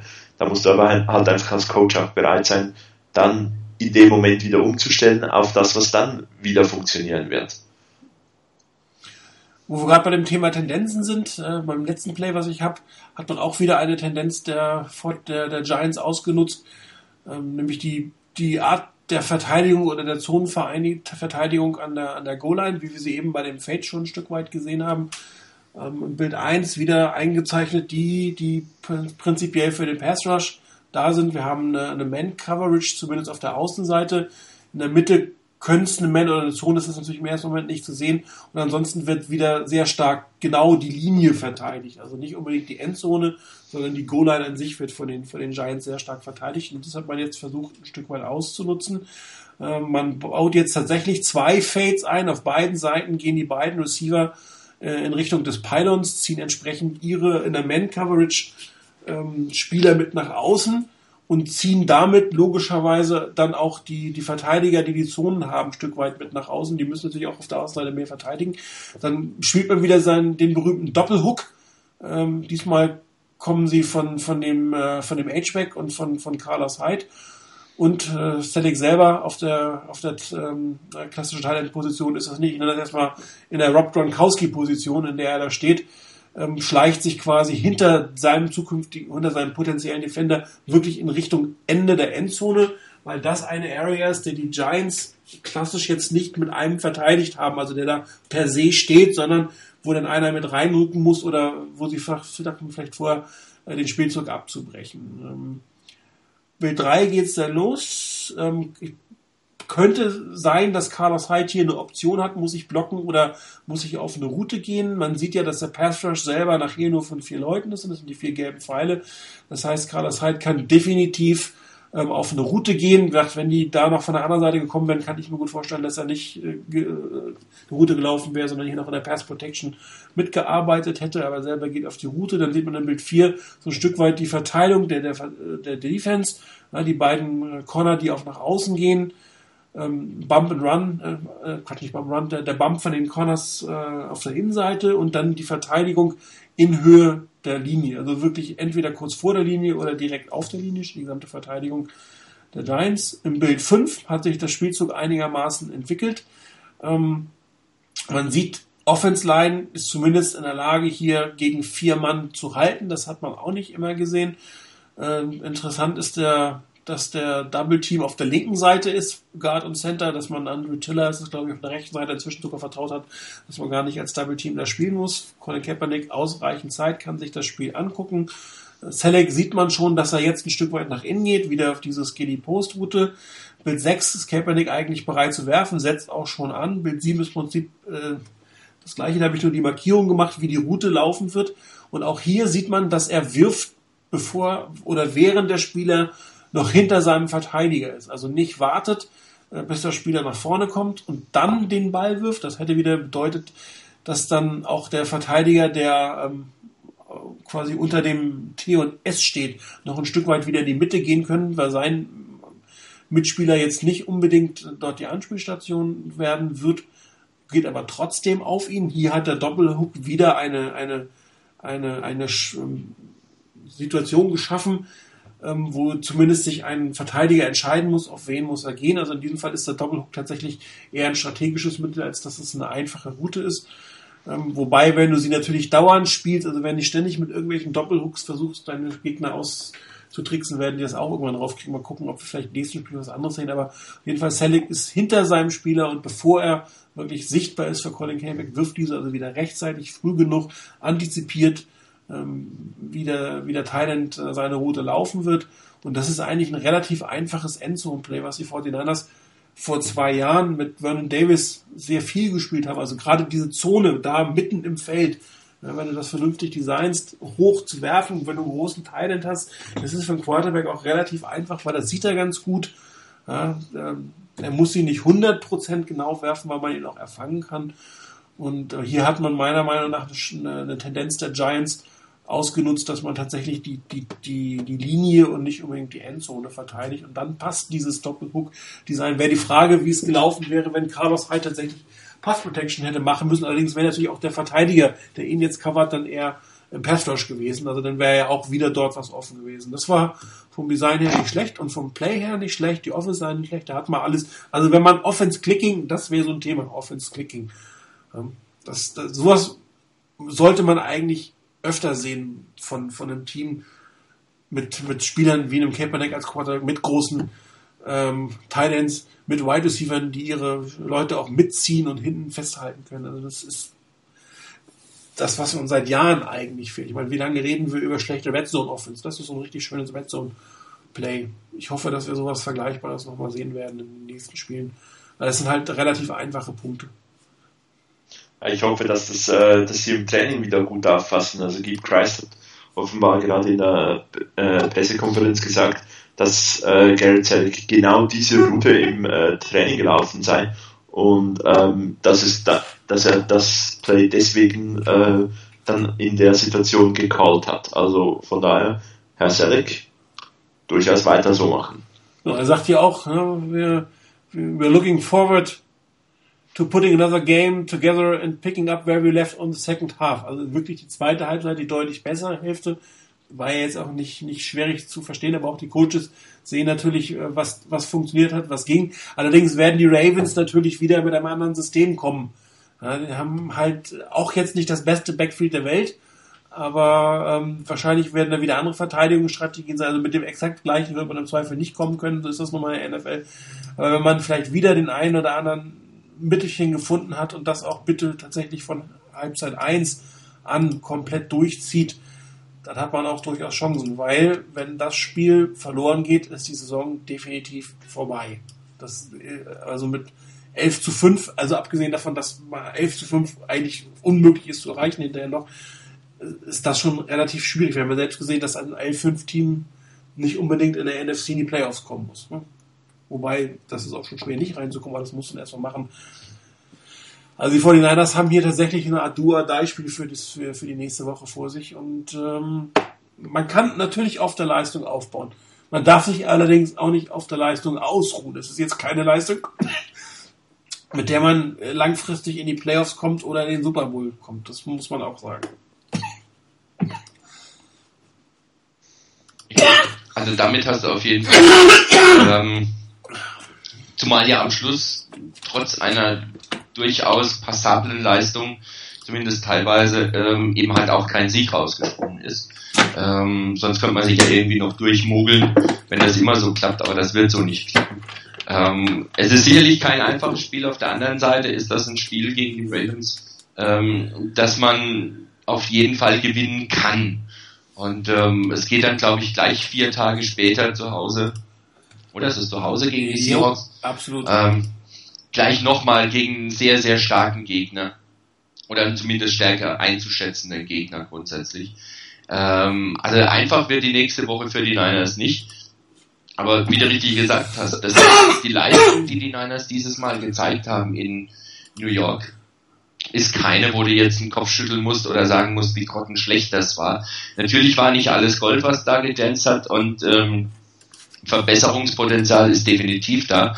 Aber es war zumindest was, ähm, wo man sagen kann, dass der Trend, der in den Spielen zuvor da war, der schon so ein bisschen abgemildert war im Spiel gegen die, gegen die Packers, dass dieser Trend sich fortgesetzt hat, dass die Niners zumindest die Tendenz zeigen, besser zu werden, ähm, in der Offense besser zu werden, in der Defense natürlich nicht unbedingt, das war eher ein Rückfall, aber in der Offense sind sie besser geworden. Das wäre ja auch schon mal was, wenn, wenn das beibehalten werden kann und die Defense wieder ein bisschen zurückfindet zu dem, was sie vorher gespielt hat, zum Beispiel gegen die Packers, was meiner Meinung nach ganze Ecke besser war, ähm, dann wäre, sind auf jeden Fall die Chancen da, am nächsten Sonntag gegen die Ravens zu gewinnen. Ja, was haben die 49ers noch gemacht, um äh, sich in der Offense zu verändern? Ich glaube, zwei Sachen fallen am meisten auf. Zum einen, Bruce Miller ist mehr im Spiel involviert ja. gewesen, was wir in letzter Zeit etwas bemängelt haben. Man hat eine etwas klassischere Aufstellung äh, mit einem Fullback gewählt, nicht mehr mit den drei Titans. Und gleich sah das Laufspiel ein bisschen besser aus, das Passspiel sah ein bisschen besser aus. Das wird sicherlich auch an der Person Bruce Miller, aber auch an der systematischen Umstellung sein. Und das zweite große Thema Offense Line. Äh, man hat zwar nochmal mit Dewey angefangen, aber wirklich stabil wurde die Offense Line erst so Mitte des, der ersten Hälfte, als äh, Tiller letztendlich eingewechselt wurde. Wobei man sagen muss, die beiden haben dann rotiert und es kam dann tatsächlich nicht dazu, dass die Line mit Dewey wirklich schlechter geworden ist. Das ist sehr interessant gewesen, aber manchmal hilft natürlich auch so ein, an der Seitenlinie stehen und zugucken, so ein bisschen über den eigenen Schatten zu springen, meine eine oder andere Sache. Also die Offense Line war definitiv auf der rechten Seite mit Andrew Tiller äh, stabiler. Das ist die Frage, ob er vielleicht nächste Woche schon der Starter sein wird. Ich glaube auch ein Stück weit halt der Konkurrenzdruck, ähm, der sicherlich nicht schaden kann, dass du sagen kannst, okay, ähm, es ist jetzt nicht egal, wie schlecht ihr spielt, sondern da machen wir auch was. kann auch helfen. Jo, klar. Also vielleicht auch zum einen Thema Konkurrenzdruck nach dem Motto, ähm, ich muss mehr zeigen, weil da jetzt einer kommt, der mir den Platz streitig macht. Das ist eine Sache. Auf der anderen Seite aber auch vielleicht das, dass eben dieses Mal draußen sein und vielleicht mal kurz durchatmen dann auch wieder die Möglichkeiten bietet, in den Plays, in denen du drin bist, dann eben noch ein paar Prozent mehr zu geben, ähm, kann alles dazu beitragen. Mir ist letztendlich auch egal, was es, was das bewirkt. Wenn die Maßnahmen, die die Niners durchführen, dazu führen, dass die O-Line besser wird, dann ist das richtig und ist in Ordnung. Ja, oft stimmt ja auch die Chemie zwischen zwei Spielern besser. Ja, klar. Gegen den Quarterback Receiver, das gilt genauso für Offense-Line-Spieler, die nebeneinander spielen, dass das einfach, was der eine oder die Tendenzen des einen besser zu dem passt, was der andere macht. Und vielleicht hat sich dann Joey auch ein bisschen was abgeguckt, wie das in der Kommunikation, wie das im Zusammenspiel miteinander gelaufen wird. Also da setze ich ein Stück weit Hoffnung rein, dass hier die rechte Seite ein Stück weit stabiler ist und dass, wenn Kilgore zurückkommt, auch die Mitte wieder ein Stück stabiler wird. Und ähm, dass man dann, war ja die Überlegung, hätte ich gedacht, dass man dann Kilgore reinbringt und Markus Martin auf, dem rechten, auf der rechten Gradposition spielen lässt, aber wenn sich Taylor durchsetzt, einfach nur Martin durch, durch Kilgore ersetzen. Und äh, da sollte noch mal ein bisschen Stabilität sein. Das Problem ist einfach, dass das halt noch ein bisschen dauert. Er darf erst ab der nächsten Woche wieder mittrainieren, bis er dann dabei ist. Könnte die Saison tatsächlich gelaufen sein. Also wirklich, es ist jetzt nicht unrealistisch, dass die 49ers zwei weitere Niederlagen in Folge kassieren werden und ähm, tatsächlich dann für die, für die neue Saison einfach planen können. Klar, dann kannst du immer noch gucken, wer spielt, wer spielt nicht, äh, wie spielen die Leute zusammen, wen kann ich für die Zukunft brauchen. Rainer, du hast ja gesagt, man spielt um zu gewinnen. Chris und ich haben da eher die Sache, dann können sie die anderen auch noch verlieren. Hauptsache, ich habe einen guten Draft-Pick. Das ist, muss dann jeder für sich selber im Also, Endeffekt sehen. noch ganz kurz da, ich hoffe jedes Mal, dass wir gewinnen. Ähm, ich, ich will eigentlich, ich möchte am liebsten, dass äh, Colin Kaepernick recht hat und wir am Ende 12-4 sind. Ähm, Ja, natürlich. allerdings, wenn es dann irgendwann mal ist, man halt schon an einem Punkt, wo ich, wo ich dann sage, ah, es läuft so nicht und wenn es dann auf 10 Jahre Mittelmaß rausläuft, ähm, ja, dann werden wir in 10 Jahren noch Trent Balky und äh, Jim Tomsula haben, weil das äh, für Chad York dann nicht schlimm genug war. Äh, ja, Ja, Deswegen ist so ein bisschen die Frustration steigt zwischendurch und ich dann sage so, ja, wenn wir jetzt alles verlieren, dann ist A, Draft-Position gut, B, wird es Veränderungen geben, aber wenn ich das Spiel anmache, ähm, das Bierchen in der Hand habe, dann, dann hoffe ich auf den Sieg. Ich brauche das Bierchen in der Hand nicht unbedingt, um auf den Sieg zu hoffen, aber ähm, mal abgesehen, mal abgesehen davon, nee, äh, mir ging es auch mit der Aussage vorhin darum, dass du als Spieler nicht für, die, für den First-Round-Pick deines Teams spielst, sondern du Also- spielst doch auch für dich und du willst doch auch gewinnen, du willst auch deine beste Leistung bringen. Also Bei den du Colts keine hatte ich Leistung schon bringst, den du Eindruck. Bitte? bei den Colts hatte ich schon den Eindruck in der Saison mit Manning, dass die am Ende tatsächlich auch alle nicht mehr 100% gegeben haben, weil alle wussten, dass es Das- auch für sie besser wird, wenn sie einen vernünftigen Quarterback kriegen. Ja? Ah, das mag sein, aber das ist vielleicht dann irgendwann mal gegen Ende der Saison, meinetwegen die letzten zwei, drei, vier Spiele, wenn überhaupt. Aber nicht in der Phase der Saison, in der wir uns jetzt befinden. Nee, ganz klar. Und ich glaube auch, also ich kann mir da durchaus vorstellen, die Colts, die waren immer, ähm, auch in Preseason-Spielen, unwahrscheinlich schlecht, einfach wenn Peyton Manning nicht da war. Das Team der Colts war nicht ein wirklich gutes Team. Und deswegen, ich, ich traue den, ich denke, da ist sogar auch noch möglich, dass die Wege einfach nicht besser waren. Und am Ende halt irgendwo, irgendwann bist du in einer Si- Situation so drin, wo du äh, eh nicht mehr irgendwie hoffst und machst und dann vielleicht auch die Motivation nochmals etwas äh, äh, sinkt. Für mich ist absolut klar, dass das mit dem auf den First Overall Pick gehen, das ist irgendwo ähm, ein bisschen eine, eine Fan-Hoffnung oder so. Ähm, jeder Coach muss sein, will seinen Job behalten oder will einen neuen Job kriegen. Jeder Spieler, der vielleicht nicht, also jeder Spieler kann entlassen werden nächste Saison. Und von daher, ich glaube auch nicht, dass, oder ich kann mir auch nicht vorstellen, dass es wirklich Spieler gibt, ähm, die sich sagen, okay, setzen wir die Saison in den Sand, das ist wirklich garantiert besser für uns. Das ist einfach so, dass der, der Punkt, ich bin mir absolut äh, bin mir im Klaren, dass es einfach so ein bisschen fansigmäßig ist. Wäre doch toll, jetzt, wenn es klappen würde, First Overall Pick, neuer Quarterback, neuer Coach, neuer General Manager, alles wäre gut. Ähm, wie gesagt, Chad York bleibt, also ob dann wirklich alles gut wird, müsste sich auch zuerst noch zeigen. Ja gut, aber wenn du zum Beispiel dann sagst, ich lasse alle meine jungen Spieler spielen, ne? also ich nehme alles, was, was, was ich glaube, oder alle, die ich glaube, die ich sowieso nächstes Jahr nicht mehr haben werde oder haben will, egal wie die Saison läuft, die setzt du quasi auf die Bank oder machst inactive und alle, von denen du gucken willst, ob sie was taugen, die lässt du spielen. Und die spielen dann natürlich auch um ihr Leben, weil sie wissen, dass sie quasi für irgendwas spielen. Das ist völlig klar. Nichtsdestotrotz, wenn du natürlich dann an sich schwächere Spieler aufs Feld bringst und vielleicht auch dann entsprechend Calls, dass du nicht, kannst ja auch Verein, bestimmte Calls einfach machen als Trainer. Bestimmte Sachen Ja, in aber- eine Strategie rein. Also es ist alles Ja, machbar. klar. Glaubst Ähm, du wirklich, dass, dass ein Jim Tomsula und Gib Christ und Eric Mancini hingehen und sagen, okay, wir setzen das Spiel in den Sand? Oder ähm, wir callen jetzt, wir, wir experimentieren. Das- das macht- Wenn sie nicht eine hundertprozentige ähm, Jobgarantie haben, dass sie nächste Saison noch da sind. Dann machen sie das Weil- auch nicht. Weil, und, und wenn, sie, wenn sie die nicht haben, ähm, dann werden sie versuchen, jedes Spiel zu gewinnen, was ja auch richtig ist. Ähm, von daher, ich glaube, wenn, wenn wirklich nicht irgendwie Trent Balky oder ein General Manager das, das Sagen hat, wer aufs Feld geht äh, und welche Calls da sind, und das sollte eigentlich auch nicht sein, ähm, dann wird es sehr, sehr selten da sein, dass man vielleicht mal die Anweisung gibt ähm, oder den, das dem Coach nahelegt, dass er vielleicht mal auch einen, einem Spieler eine Chance geben soll. Könnte ich mir jetzt noch vorstellen, aber schlussendlich muss das auch die Entscheidung des Coaches bleiben. Und ohne effektive Jobgarantie über die Saison hin, hinweg ähm, kann ich mir nicht vorstellen, dass irgendein, äh, irgendein Coach Spiele vercoacht, weil entweder überlegt sich der General Manager dann doch plötzlich anders und schmeißt die Jungs raus. Oder General Manager Oder- ist weg. Genau, kommt ein neuer und dann möchtest du vielleicht irgendwo in der, in der Liga auch noch einen Job kriegen. Und ähm, ja, jetzt irgendwie mit angeknackstem Renommee von Deep Christ, dann auch noch irgendwie so, ähm, was hast du denn da für einen für einen Quatsch gecallt in, in den letzten vier Spielen oder so? Ich glaube, das, das wird dann, verbargt dir dann auch wieder die Zukunft. Also von daher, ich glaube nicht, dass es geplant wirklich, dass man geplant komplett schlecht sein kann. Ich glaube, man ist einfach komplett schlecht.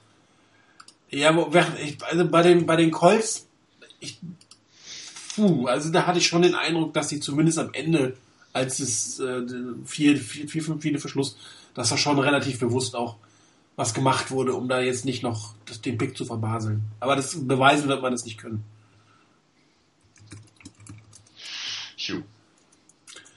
Gut, dann würde ich sagen, schauen wir mal kurz auf das Ravens-Spiel. Die Ravens, ähm, ich habe gerade nachgeguckt, jetzt habe ich es wieder weg. Auch nicht gerade die beste Pass-Defense der Welt. Sind irgendwie 25. bei den Pässen.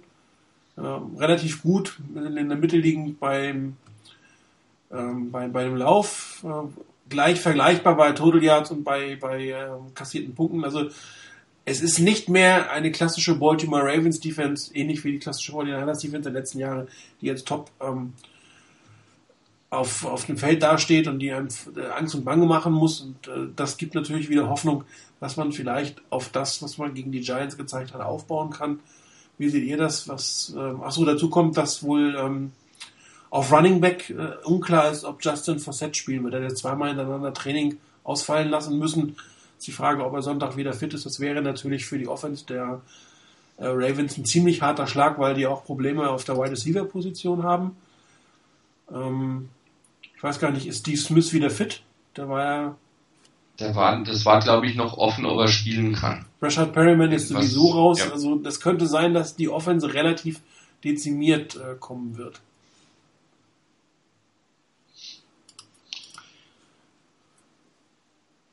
Chris?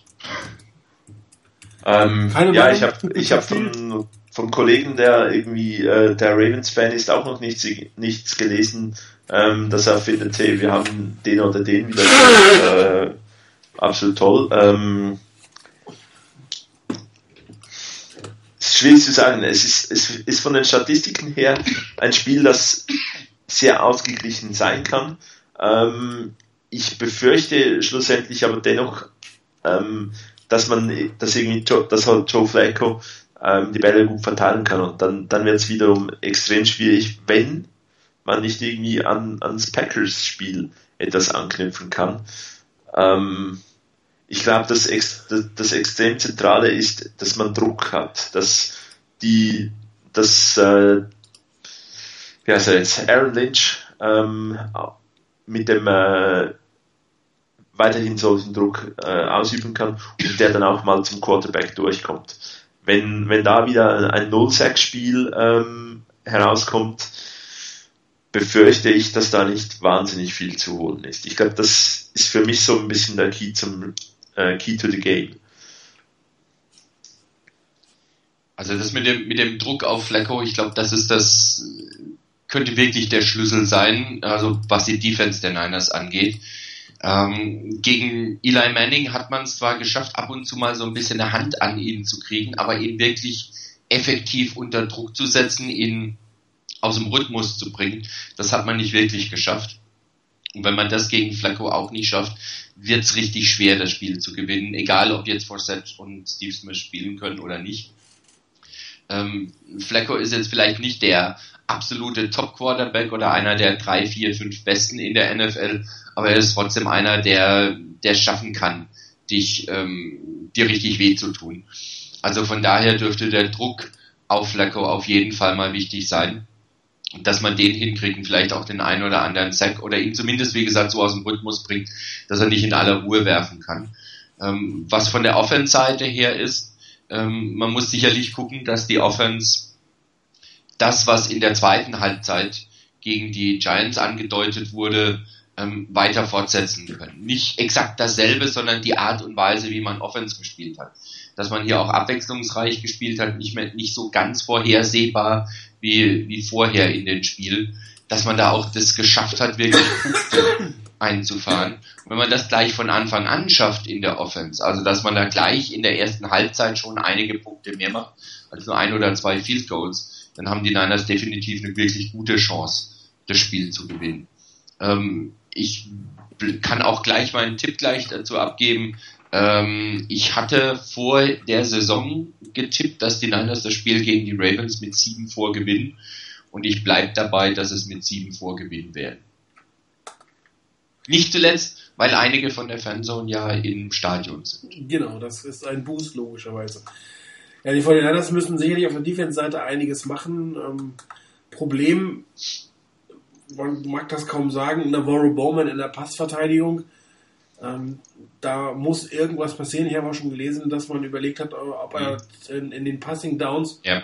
vom Feld gehen muss. Ja. Ich weiß nicht, ob es an seiner fehlenden Geschwindigkeit liegt, ob er noch nicht wieder ganz fit ist, ob ihm das System nicht so ganz passt oder ob das nur ein reines systematisches Thema ist. Aber er war ja einer der Garanten zum Beispiel ähm, im Spiel gegen die Falcons im Championship Game, dass die Titans eigentlich keinen Stich mehr im letzten Drive hatten. Und das ist schon relativ erschreckend, dass, dass er jetzt wirklich da ein großer Schwachpunkt ist.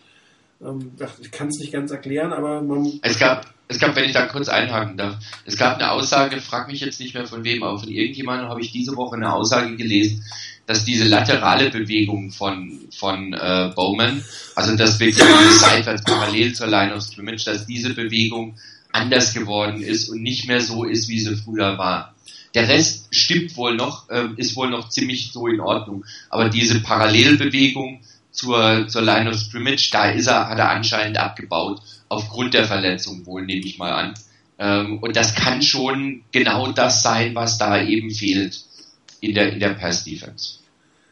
Ja, also da kann was sein, da äh, vielleicht ganz kurz, was da helfen kann, ist, ich habe vorhin von äh, Eric Mangini gelesen, dass möglicherweise Gerald Hodges ja. ähm, nun spielen könnte und man noch ein bisschen die Hoffnung hat, dass ähm, Ahmad Brooks von seinem ähm, ja, Urlaub ist ein blödes Wort, aber von seiner Absenz ähm, zurück ist.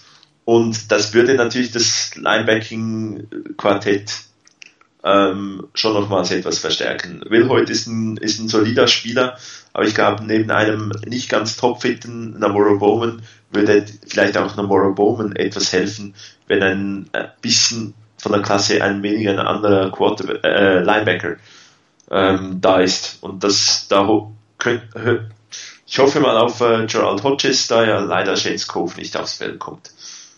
Also die Fassverteidigung muss definitiv äh, besser werden. Ähm, man hat ja gesehen, dass die 49 selbst gegen irgendwie die dritte Garnitur der Giants relativ schlecht aussah oder dass man äh, gegen einen verletzt, offensichtlich verletzten Odell Beckham noch eine Strafe kassiert hat, weil man da irgendwie nicht vernünftig covern konnte. Das darf eigentlich natürlich nicht passieren.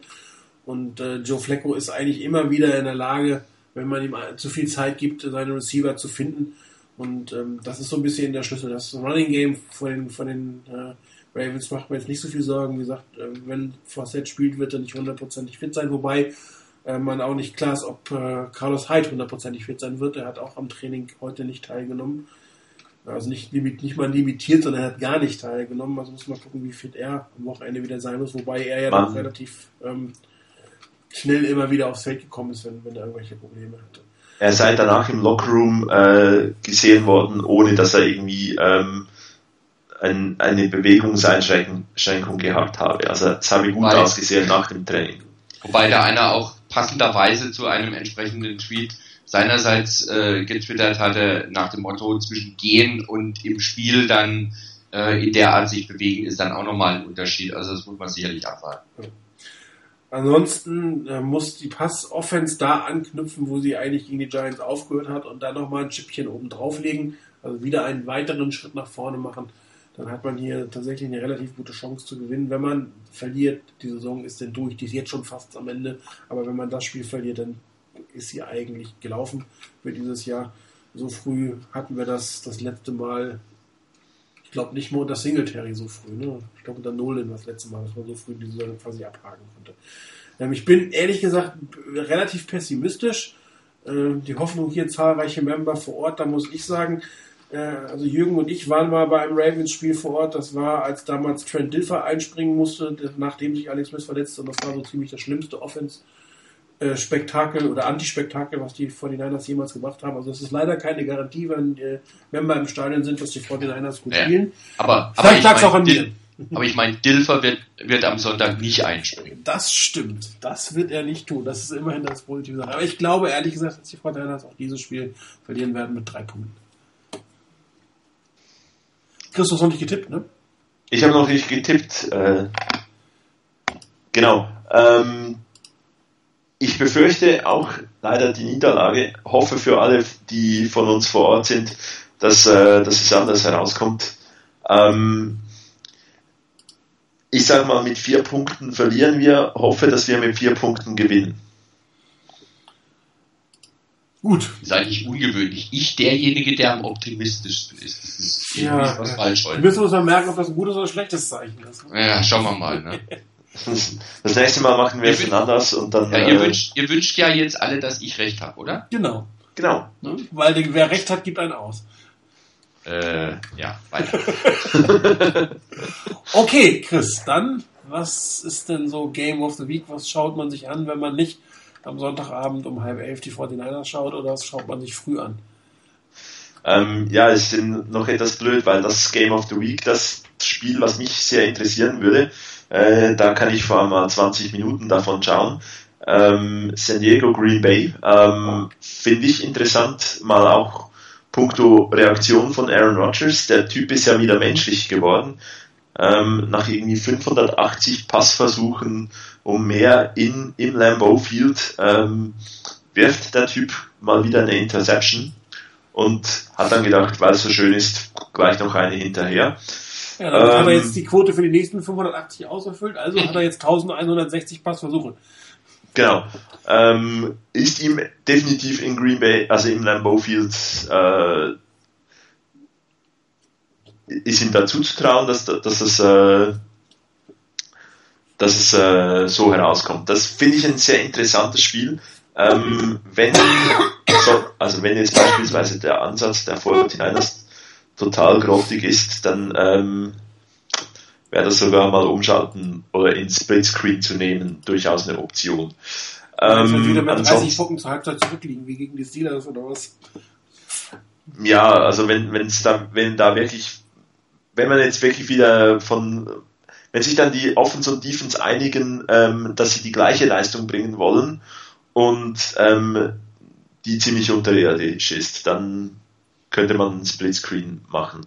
Ähm, ansonsten ist jetzt nicht irgendwie das, das unglaubliche Spiel da. Ähm, Red Zone Channel um 7 Uhr schauen und hoffen, dass es äh, wieder ganz so äh, teilweise unterhaltsam wird wie letzte Woche, wo ja ähm, zunächst mal äh, einige Spiele ganz klar ausgesehen haben und dann am Ende doch noch knapp wurden. Und glaube ich, drei Overtimes hatte man ja da. Das stimmt, das war etwas ungewöhnlich. Rainer, was passiert in der NFC West? Äh, mit den Rams gar nichts. Die haben nämlich Bye Week und haben das auch gleich genutzt, um ihren wohl aktuell besten O-Liner, nämlich äh, Roger Saffold, ähm, auf Injured Reserve zu setzen. Ohne, also nicht die Boomerang äh, Injured Reserve, sondern endgültig.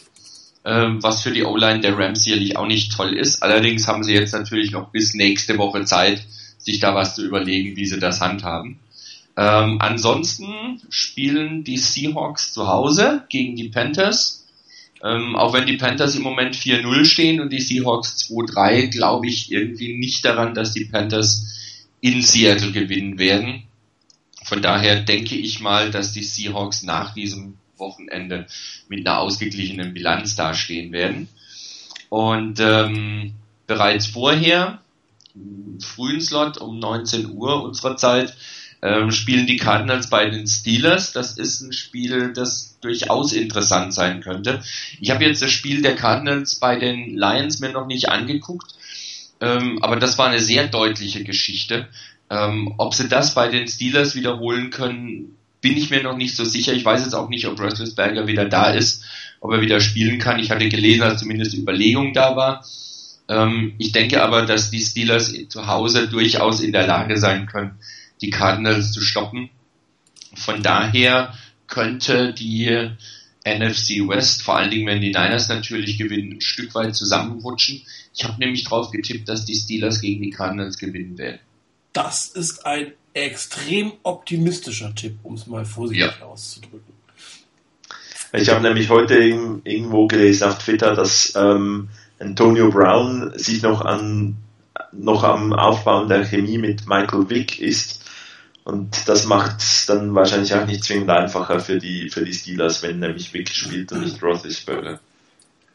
Ja, also ähm, man sieht doch, die Offense ist deutlich äh, weniger schlagkräftig, trotz der Rückkehr von Le'Veon Bell äh, mit oder ohne Roethlisberger. Ähm, geben doch mal ich schätze mal, ein, ein Touchdown und 100 Yards pro Spiel im Schnitt für Antonio Brown verloren. Da sieht man schon die Unterschiede zwischen den beiden Quarterbacks. Also optimistischer Pick, Rainer. Bin mal gespannt, was draus wird. Wir werden es am Wochenende sehen. Wir werden sicherlich nächste Woche darüber reden, wenn, gerade wenn das äh, zum Positiven für dich äh, ausgegangen ist. Ansonsten euch beiden viel Spaß fürs dabei sein. Alle anderen viel Spaß oder vielen Dank fürs Zuhören. Viel Spaß beim 49er-Spiel gegen die Ravens. Wieder relativ spät, 10.25 Uhr können wir ruhig mal ein 10 5 Spiel wieder haben. Allen, die da sind am Wochenende, viel Spaß. Ähm, bringt einen Sieg mit nach Hause. Ähm, besser wäre doch fast der Sieg nächste Woche dann am Donnerstag. Ich weiß gar nicht, ob einer von denen auch da ist. Wir werden auf jeden Fall vor Donnerstag oder am Donnerstag die nächste Sendung machen, um auch das auf das Seahawks-Spiel vorzuschauen, zu gucken, ob es gegen die Ravens doch so gelaufen ist, wie Rainer es äh, gesagt hat, oder ob die beiden Berufspessimisten, Chris und ich, heute recht hatten. Auf jeden Fall schönes Wochenende. Bis nächste Woche. Ciao.